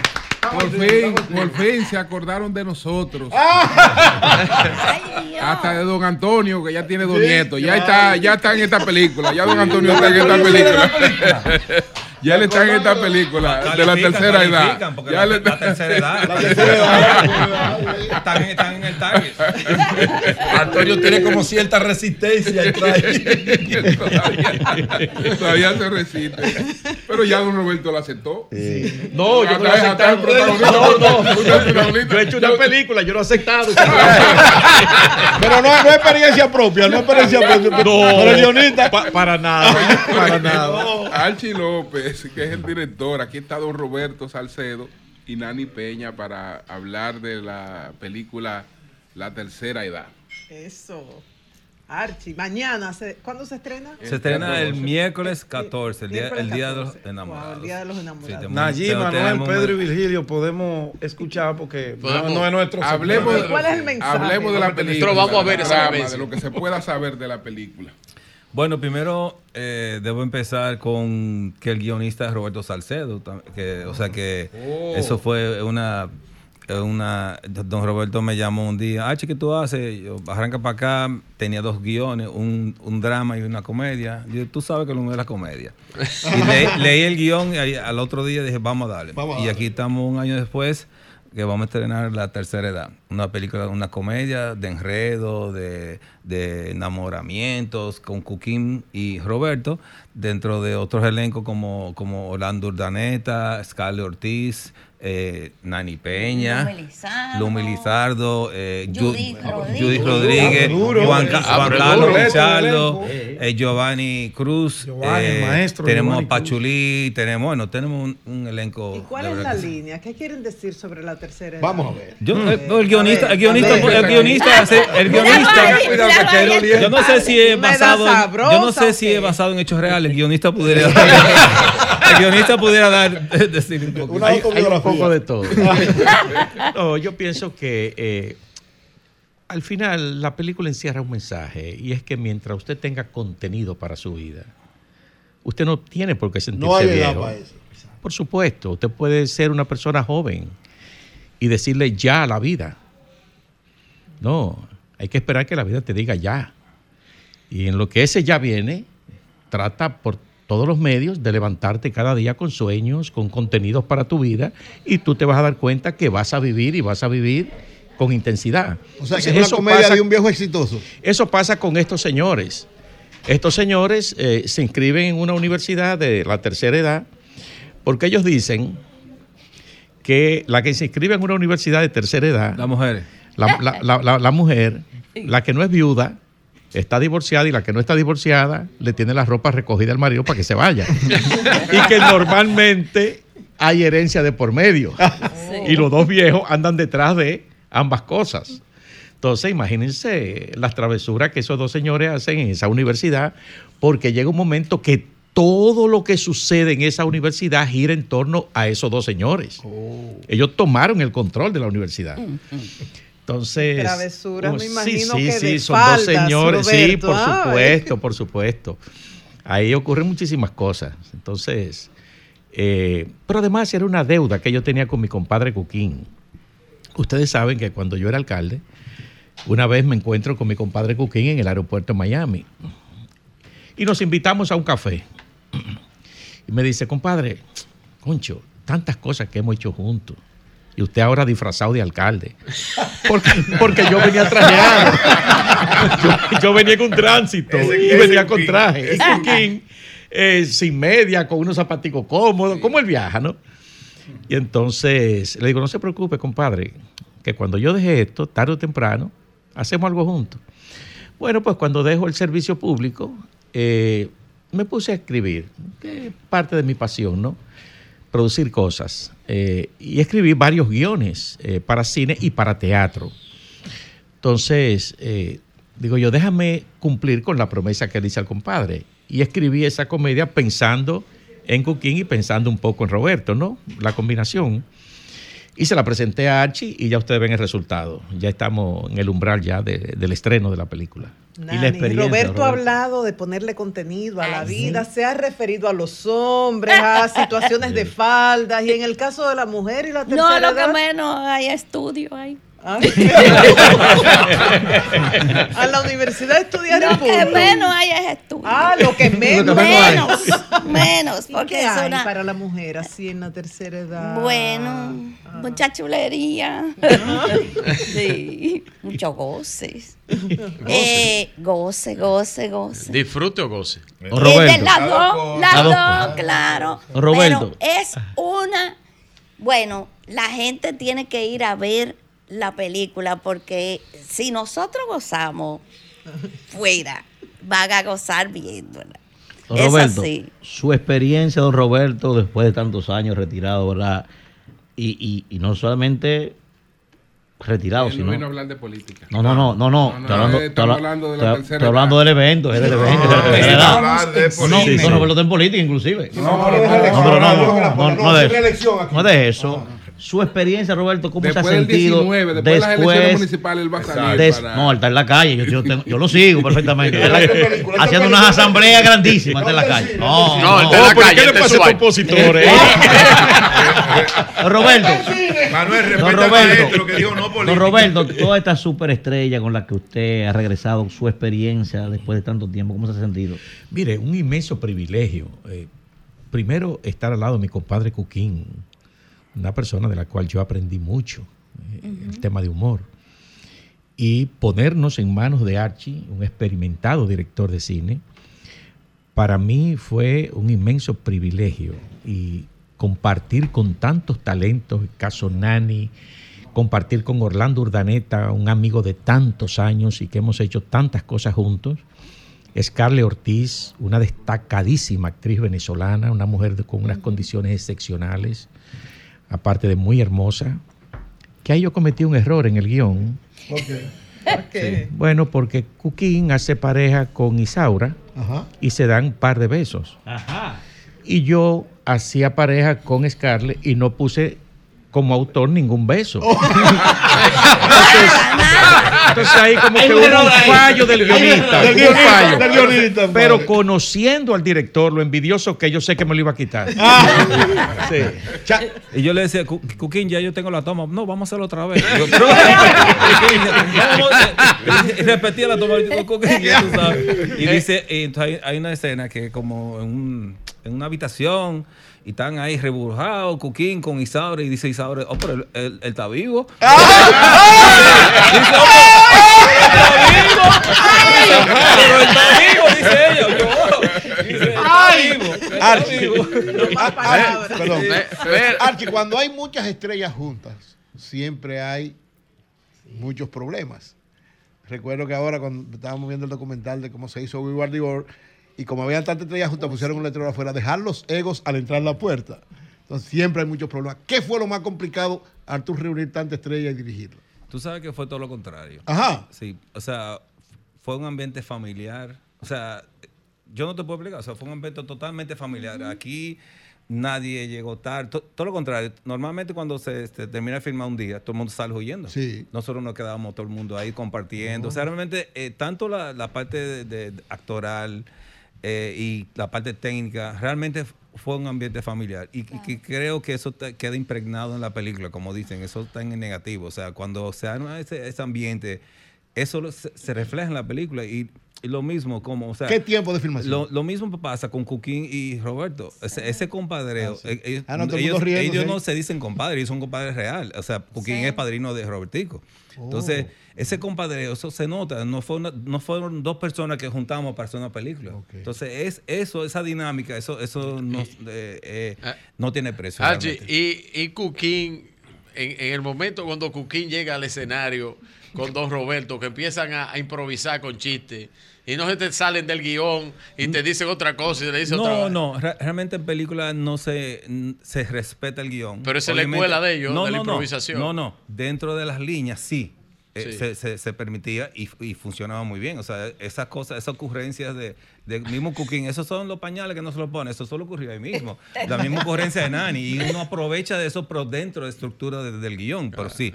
O sea, eso, la película está llena de cosas que, que de improvisaciones que, que agrandan a la, la película. Sí. Uno sí. logra una meta y ya está pensando en la próxima. 10 millones de turistas, ya 15 millones de turistas. En el caso del cine, que se ha logrado un número extraordinario en cuanto a número de películas, a inversiones y demás, ¿cuál es el próximo reto? ¿Qué, ¿Cuál es el desafío? Bueno, creo que estamos, yo digo en la época de oro del cine. Eh, realmente cada vez tenemos, está más desarrollado, más robusto. Vemos un personal técnico. O sea, hace 10 años no teníamos la cantidad de técnicos, la cantidad de escritores, lo misma, la misma, eh, los actores, vemos que han madurado. Vemos que cada día ganamos muchos más premios en festivales internacionales en la parte dramática. Vemos ya nuestra película en, en plataformas importantes como Netflix, eh, eh, ci- cine latino, o sea que, que vemos que el cine eh, tiene una evolución importante y creo que está en su mejor momento. Precisamente a esa parte iba, señor Archie López, con relación primero saber el tiempo de duración de la filmación de la película y también si después de estrenarse en los cines dominicanos, exhibirse en los cines dominicanos, ustedes piensan llevarlo a plataformas como, como Amazon, como Netflix, eh, para, para también eh, se pueda difundir a través de esas plataformas. Bueno, para mí una, sor- la mejor- una sorpresa muy agradable fue que yo le mandé el tráiler, a- bueno, el primer día se lo mandó a todos mis amigos, se lo mandó a Jim McNamara, que es el, el representante, el director de cine latino del grupo, que ellos son dueños de Guapa TV, de Dominicana TV en, en Estados Unidos. Representan a, a, a Derbez también, o sea, es una compañía grande. Cuando vio el tráiler dice, Archie, eso hay que ponerlo en los cines aquí. Y me dijo inmediatamente, hay un público, hay un público de la tercera edad, porque el cine casi es más difícil poner en cine, las plataformas es más fácil. Dice, no, este hay que poner en cine porque hay un público no dominicano, un público latino que se va a identificar con el tema. Incluso él viene, él viene a la primera el lunes, o sea que Ah, ¿Duración de tenemos- la filmación? ¿Qué tiempo duró? la filmación duró, el proceso de la película fue un año. La filmación duró cuatro o cinco semanas, que básicamente es lo que es. ¿El presupuesto, Archie? Un, dos chelitos ahí. Un, Se, dice, don Roberto, que vivimos en una ciudad adolescéntrica, que se resume en que los viejos queremos emular a los jóvenes en vez de ser al revés, en vez de que los jóvenes eh, traten de guiarse a los viejos, nosotros entonces lo que queremos es Jóvenes, caerle, ser atrás, jóvenes. caerle atrás a los, a los jóvenes. Eh, ¿Está más o menos reflejada esta- esto en, en la película? Eh, Claro, el comportamiento de estos dos señores no indica otra cosa. Pero ven en jóvenes. ellos juran que están vivos. y hacen cuantas malabares. ¿eh? Y acabando. Sí, así es. Y entonces, pero dos señores como que, que gustan, porque terminan conquistando, o sea, terminan bien. Claro. Entonces, eh, yo pienso que esa es una, una persecución que tiene el ser humano, ¿no? Eh, cuando llega a cierta edad, sobre todo aquellos que, que, les gusta vivir. Porque hay personas que son mucho más moderadas, mucho más prudentes, eh, digamos que se limitan más. Hay otros que son más osados. Estos dos viejos son extremadamente osados. Sobre todo uno que es que el son saca el otro. Porque el otro es medio así, medio lentón, pero hay uno que lo pone. Hay un tigre lo- y un marihuana. Sí, sí, claro, claro, lo- pero muy Y- rápido. y- y- muy y- rápido. usted se puso, don Roberto, usted se puso el atuendo normal de don Cuquín, que anda relajado todo el tiempo, una camisita suave. Usted andaba así en la película. No, a mí me pusieron unos Juri. Juri. Juri. Sí. Eh, pero, pero, un, pero un tipo desacatado, el viejo. sí, sí. Entonces yo me veía rarísimo. Una persona que normalmente es medio formal, y cosas. Entonces verme de repente con estas cosas y digo yo, pero es que una, y unas cosas que me cuelgan por aquí, digo, pero que esto no va conmigo. Y unos tenis. Y, unos pantaloncitos apretados. Es decir, hubo una transformación y una adecuación mental mía para yo poder hacer esas cosas. Y más, yo vengo de una formalidad, eh, desde conducir programas de televisión, que era muy formal, con traje y demás. Ser Eh, alcalde y después la 16 años. alcaldía de la ciudad también, en participar en tantos eventos donde tengo que ir formal y de repente tener que desdoblarme de esta manera. Para mí fue una experiencia maravillosa, eh, de, de verdad. A veces uno piensa que el hecho de cruzar por una función pública descalifica a uno de regresar a una actividad como esta. Y yo pienso que todo lo contrario. Yo he recibido Hay nuevas vivencias. ¿sabes? yo he recibido de la gente eh, un apoyo extraordinario eh, y toda todos los días, literalmente, yo trabajo política también. O sea, una Dice- cosa no dice- descalifica a la otra. Dice Uri que la gestión suya y domingo fue muy apreciada. Esa mutual que usted decía. Pero dijimos que no íbamos a hablar de No, no, no, pero- política. sí. Sigamos con la película. Eh, sigamos con la película. No, no, película.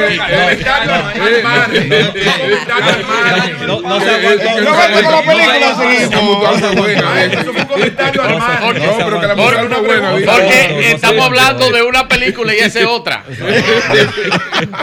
No, pero di el comentario de la señora, que es muy bueno. Ah, no, hubo No, una señora eh, eh, en, en una de las redes que ella ve una foto, Cuquín y, y- y yo, ¿no?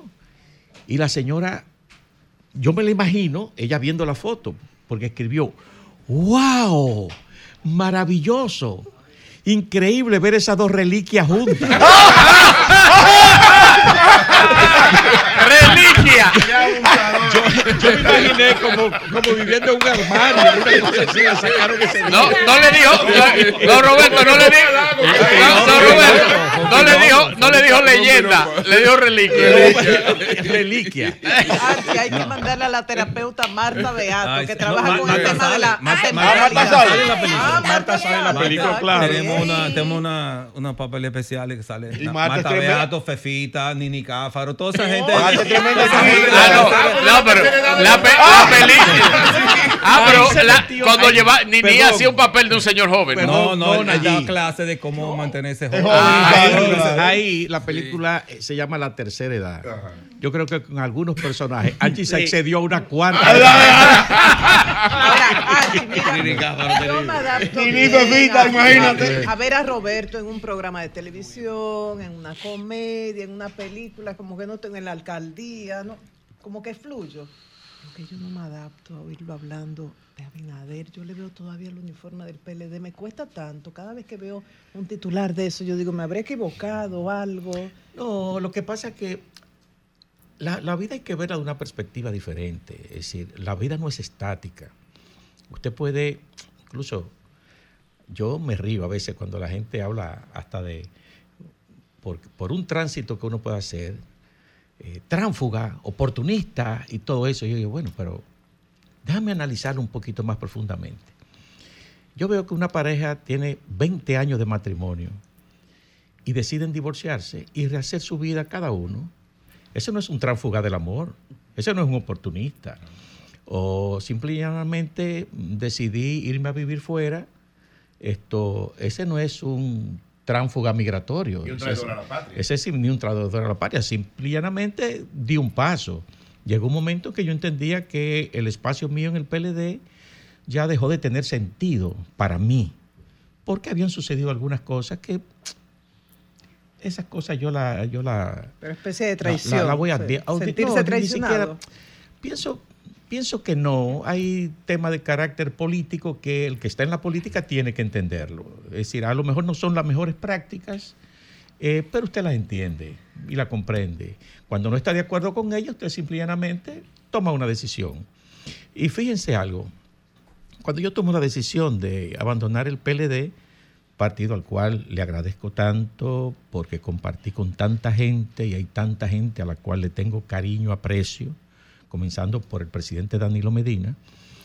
Esto, pero obviamente cuando yo doy el paso, yo abandono a un partido en el gobierno oficialista, abandono un decreto para irme a apoyar a un candidato con un 43% en ese momento. Es decir, eso hay que verlo en el contexto justo. Es decir, no es fácil para un militante de un partido abandonar su partido en el gobierno, o sea, y con todas las posibilidades incluso en ese momento. Y más en el marco de una pandemia.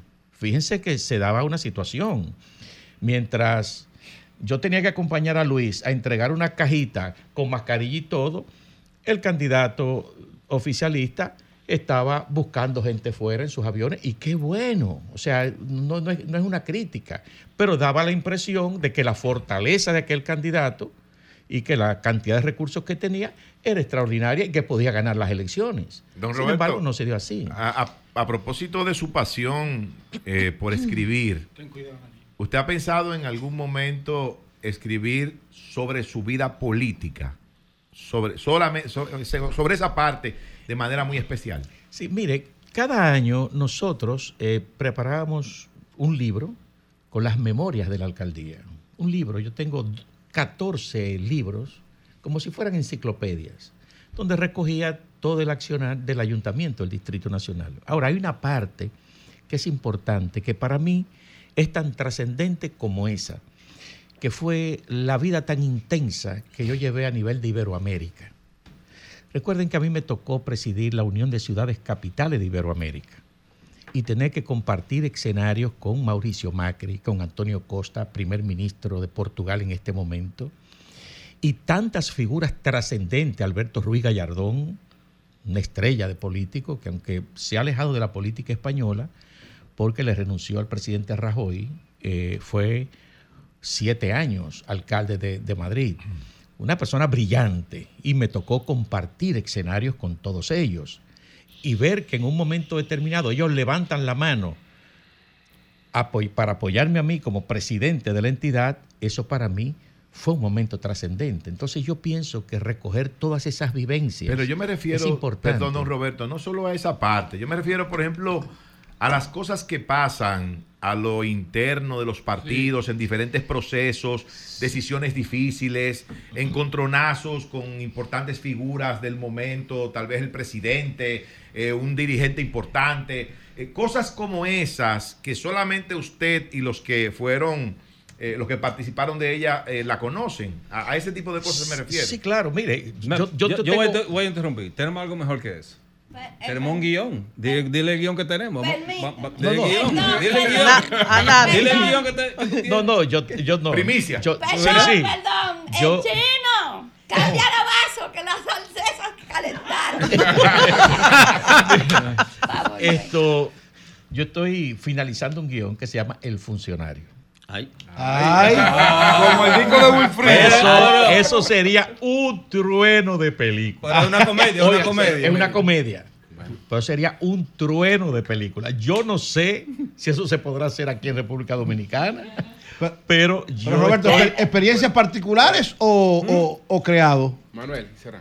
No, eh, personales, personales no, pero Pero vividas. Pero, pero vivida y, y, y muy aereada a nivel de los medios de comunicación a diario. Manuel. Roberto, concluime. Me he quedado sorprendido, don Roberto, yo que lo sigo a usted. No hable de reelección. No, Lo, Sin reelección. Lo he visto, don Roberto, en unas asambleas. No, ah, no, pero que no- no Pero sin reelección, la tercera edad, él va a volver, él va a volver, El que, el que del, comité ejecutivo es Robertico, no es Roberto. Él va a volver. no, porque él, está en cine, él está en cine. Él está en la tercera edad, él vuelve a hablar No, de la que, para asamblea. que, para que los peledeístas vayan a ver la película.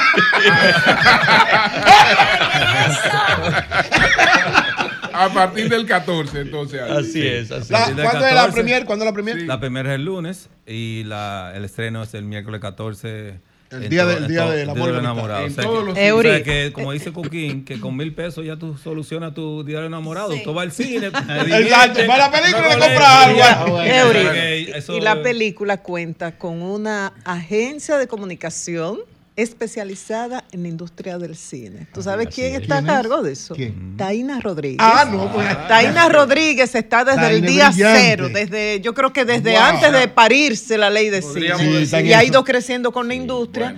ha estado en DG Cine, ya se independizó y ya el país cuenta con Bueno, una agencia señores, a ver especializada. esta Taina, película brillante. a partir del 14, entonces, la tercera tercera, edad. La Así tercera es, edad. Así es. Muchas Esto- gracias.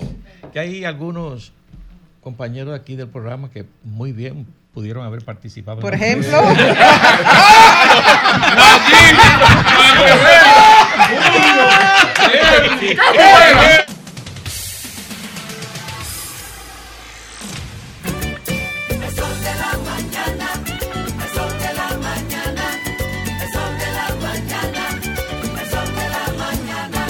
Una cura esa.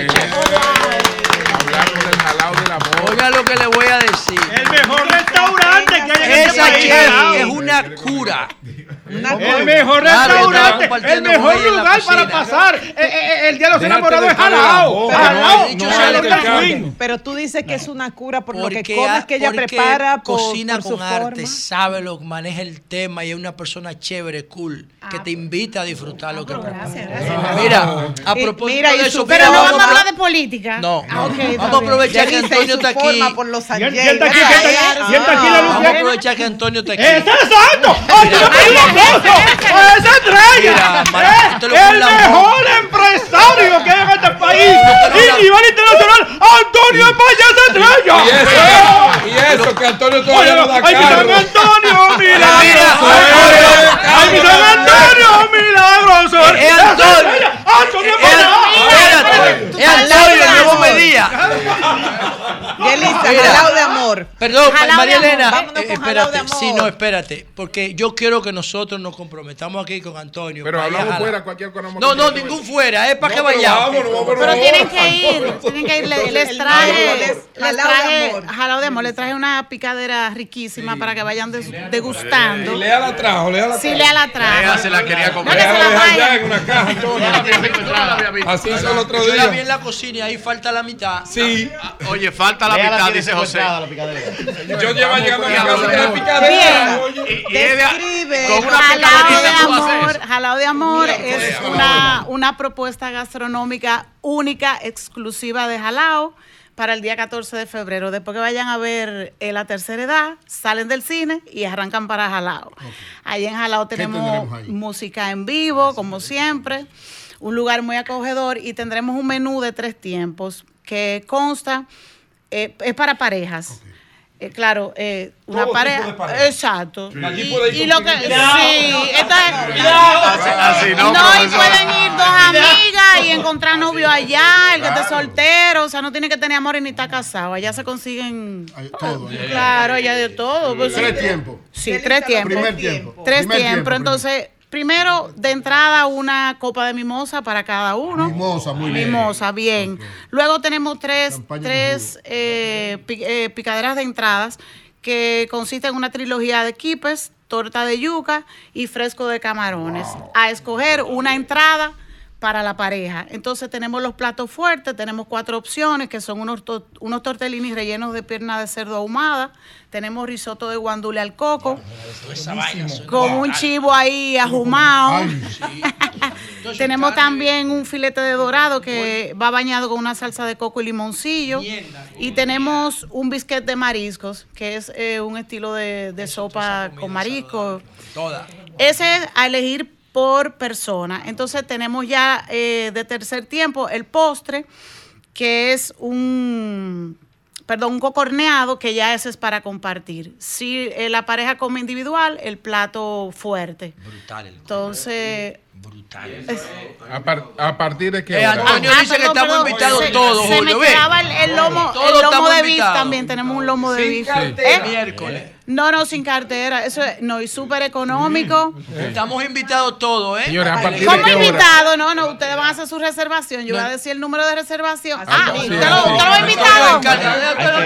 Alguien que se llama Antonio Payano invitó a alguien. No, no, no, no. Usted, Yo voy con ustedes mi lo, mujer va- para allá. lo vamos a invitar, Sí, sí, pero ustedes van a pagar. No, no, Antonio que no. Bien. Antonio Ah, lo va a invitar. Ese, ese es mi jefe. Ese es mi jefe. Ya estamos hablando del mejor empresario que hay en este país. Don Antonio Payano, esperaba lo menos. Eh, pero no se pierdan, no se pierdan el- Las reservaciones, pero sí, las personas no que se lo quieran hacer pierdan. sus reservaciones. Ah, claro, Eh, tú vas. Sí, yo te voy a esperar. Vamos para allá, Y baratísimo además. Sí, Súper ah, barato. no, voy a decir el precio. Por la suma módica, así lo que es, módica, módica, ajá, son 7,300 pesos. ¿Por la pareja? Con impuestos incluidos. No. Y a- hasta mimosa, o sea, hasta con ¿Cómo es? ¿Cómo? Pero, pero ustedes acaban de. Día. Entonces, para la reservación, La reservación. la reservación, anoten. Anoten, anoten. Se comunican con Celia Acosta al 809-792-1262 y el WhatsApp 829-46, perdón. No, 761. 829-761-40 y... No, mentira. Es que tú me, tú me estás poniendo 761, nerviosa. 14, Espérate. 17. Espérate, que, que no tengo los lentes. Oye, yo soy de la tercera edad también. Yo uso lentes. No, no, espérate, vamos a repetirlo. Ok, vamos. Ok, 809-792-1262 y el WhatsApp 829-761-1467. Como yo te decía. Ya, pa, tú me tienes que pro- pre- Bueno. prestar los lentes. Qué bueno, qué bueno. Entonces, No se la pierdan, una propuesta gastronómica deliciosa y única exclusiva de Jalao Jalao de amor. Jalao de amor. Jalao de amor. Bueno, Su pareja Sabanda, Sabanda, dite algo ahí. Es chiquito, pero es como el arroz americano. ¿Cómo? Que rico. Di- Dite algo. Tú no sabes nada. Pregúntale a Sina. Ey, pero no pornografía en la radio, no. enamorados, ¿eh? Bueno. Eso, eso- eso es vulgaridad en la radio. La bienvenida al mejor equipo, un aplauso para el mejor equipo que siempre da las mejores noticias, la mejor información de este país. Sol de la mañana. y me Tírate, quedo corto. tírate algo ahí. Mira, Antes- atención, Hugo. Sí. Este señor. Ten cuidado. Ten cuidado, eh, Está ahí. cuidado. Ahí está, ahí está, sí. Tranquilo, camarada. Aquí está la Sanjay, ten cuidado. Sí, sí, sí, sí. Mira, este señor tiene que ir a una reunión grupal con un doctor, ¿verdad? Sí, sí, a un doctor. Entonces dice el doctor, para, en el día de hoy son como 12 hombres ahí en la reunión. Sí. Para variar, vamos a, a hacer una dinámica. ¿Cómo así? Díganme eh, que cada cierto tiempo ustedes hacen el amor. ¿Cómo? Es privado. Tranquilo, tranquilo, camarada. Tranquilo. Ten cuidado. Vulgaridad, Bueno, ¿eh? y entonces. No, no, no, tranquilo. Ten cuidado. Hay un tipo que dice, yo doctor, yo doctor. Espérese, espérese, espérese, espérese. Tranquilo. Dígame usted. Y señala a otro y dice, bueno, yo lo hago cada, cada dos días. Ah, muy bien, muy bien. Y el tigre desesperado. Pero pregúnteme a mí, pregúnteme a mí, doctora, a mí, a mí, a mí. Tranquilo, eh, tranquilo, que eso es por turno. Tranquilo, Bobby. Dígame usted. Bueno, yo tres veces a la semana, muy bien, muy bien. Y Ese está más o menos bien. de dos días es un hablador. Y el tipo desesperado. Y el de diario es un hablador. Y el tipo desesperado. Desesperado. Pero pregúntame a mí, doctor, pregúntame a mí. bien. Sigue. Mi hermano, está bien, espérese, espérese, espérese. Está bien. ¿Cada qué tiempo usted? Una vez al año. Ajá. Oh. ¿Y por qué esa contentura? Ay, que hoy me toca.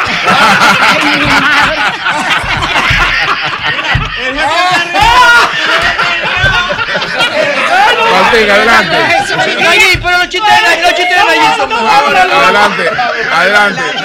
Martín. Es una mierda. Martín, adelante. Pero ven acá, ¿fue un chiste o una confesión? Adelante. ¿Cómo que- Como estamos hablando de la, de la tercera edad.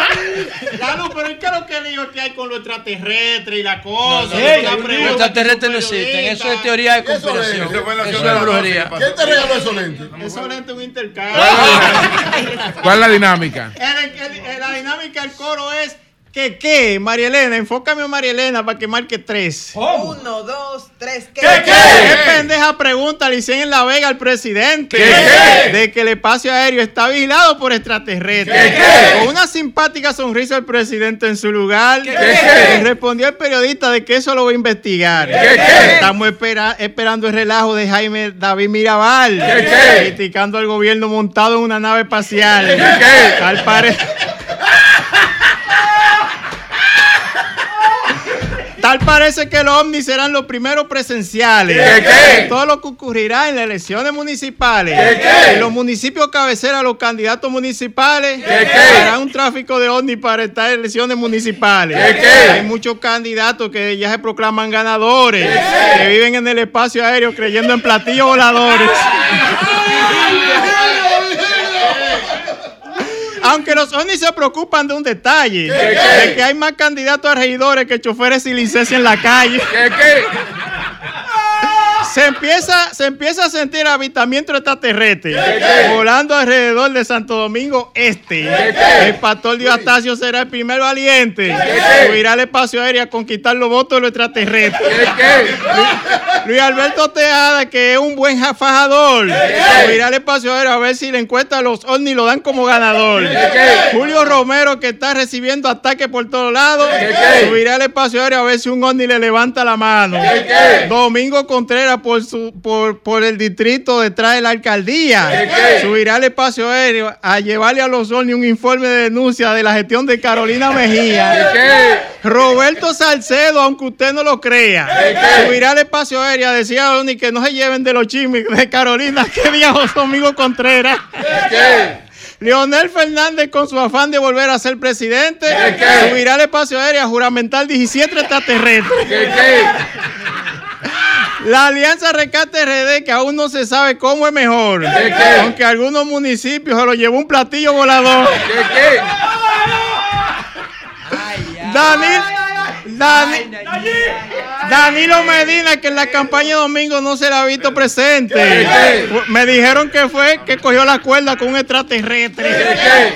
La Junta Central Electoral, que toda la responsabilidad lleva, subirá al espacio aéreo a preguntar a los ovnis si habrá protesta en la Plaza de la Bandera. ¿Qué, qué? José Lalu, que es un tipo genial, subirá al espacio aéreo a, a preguntar a los ovnis por qué no le han hecho caso a su fucking seguridad perimetral. ¿Qué, qué?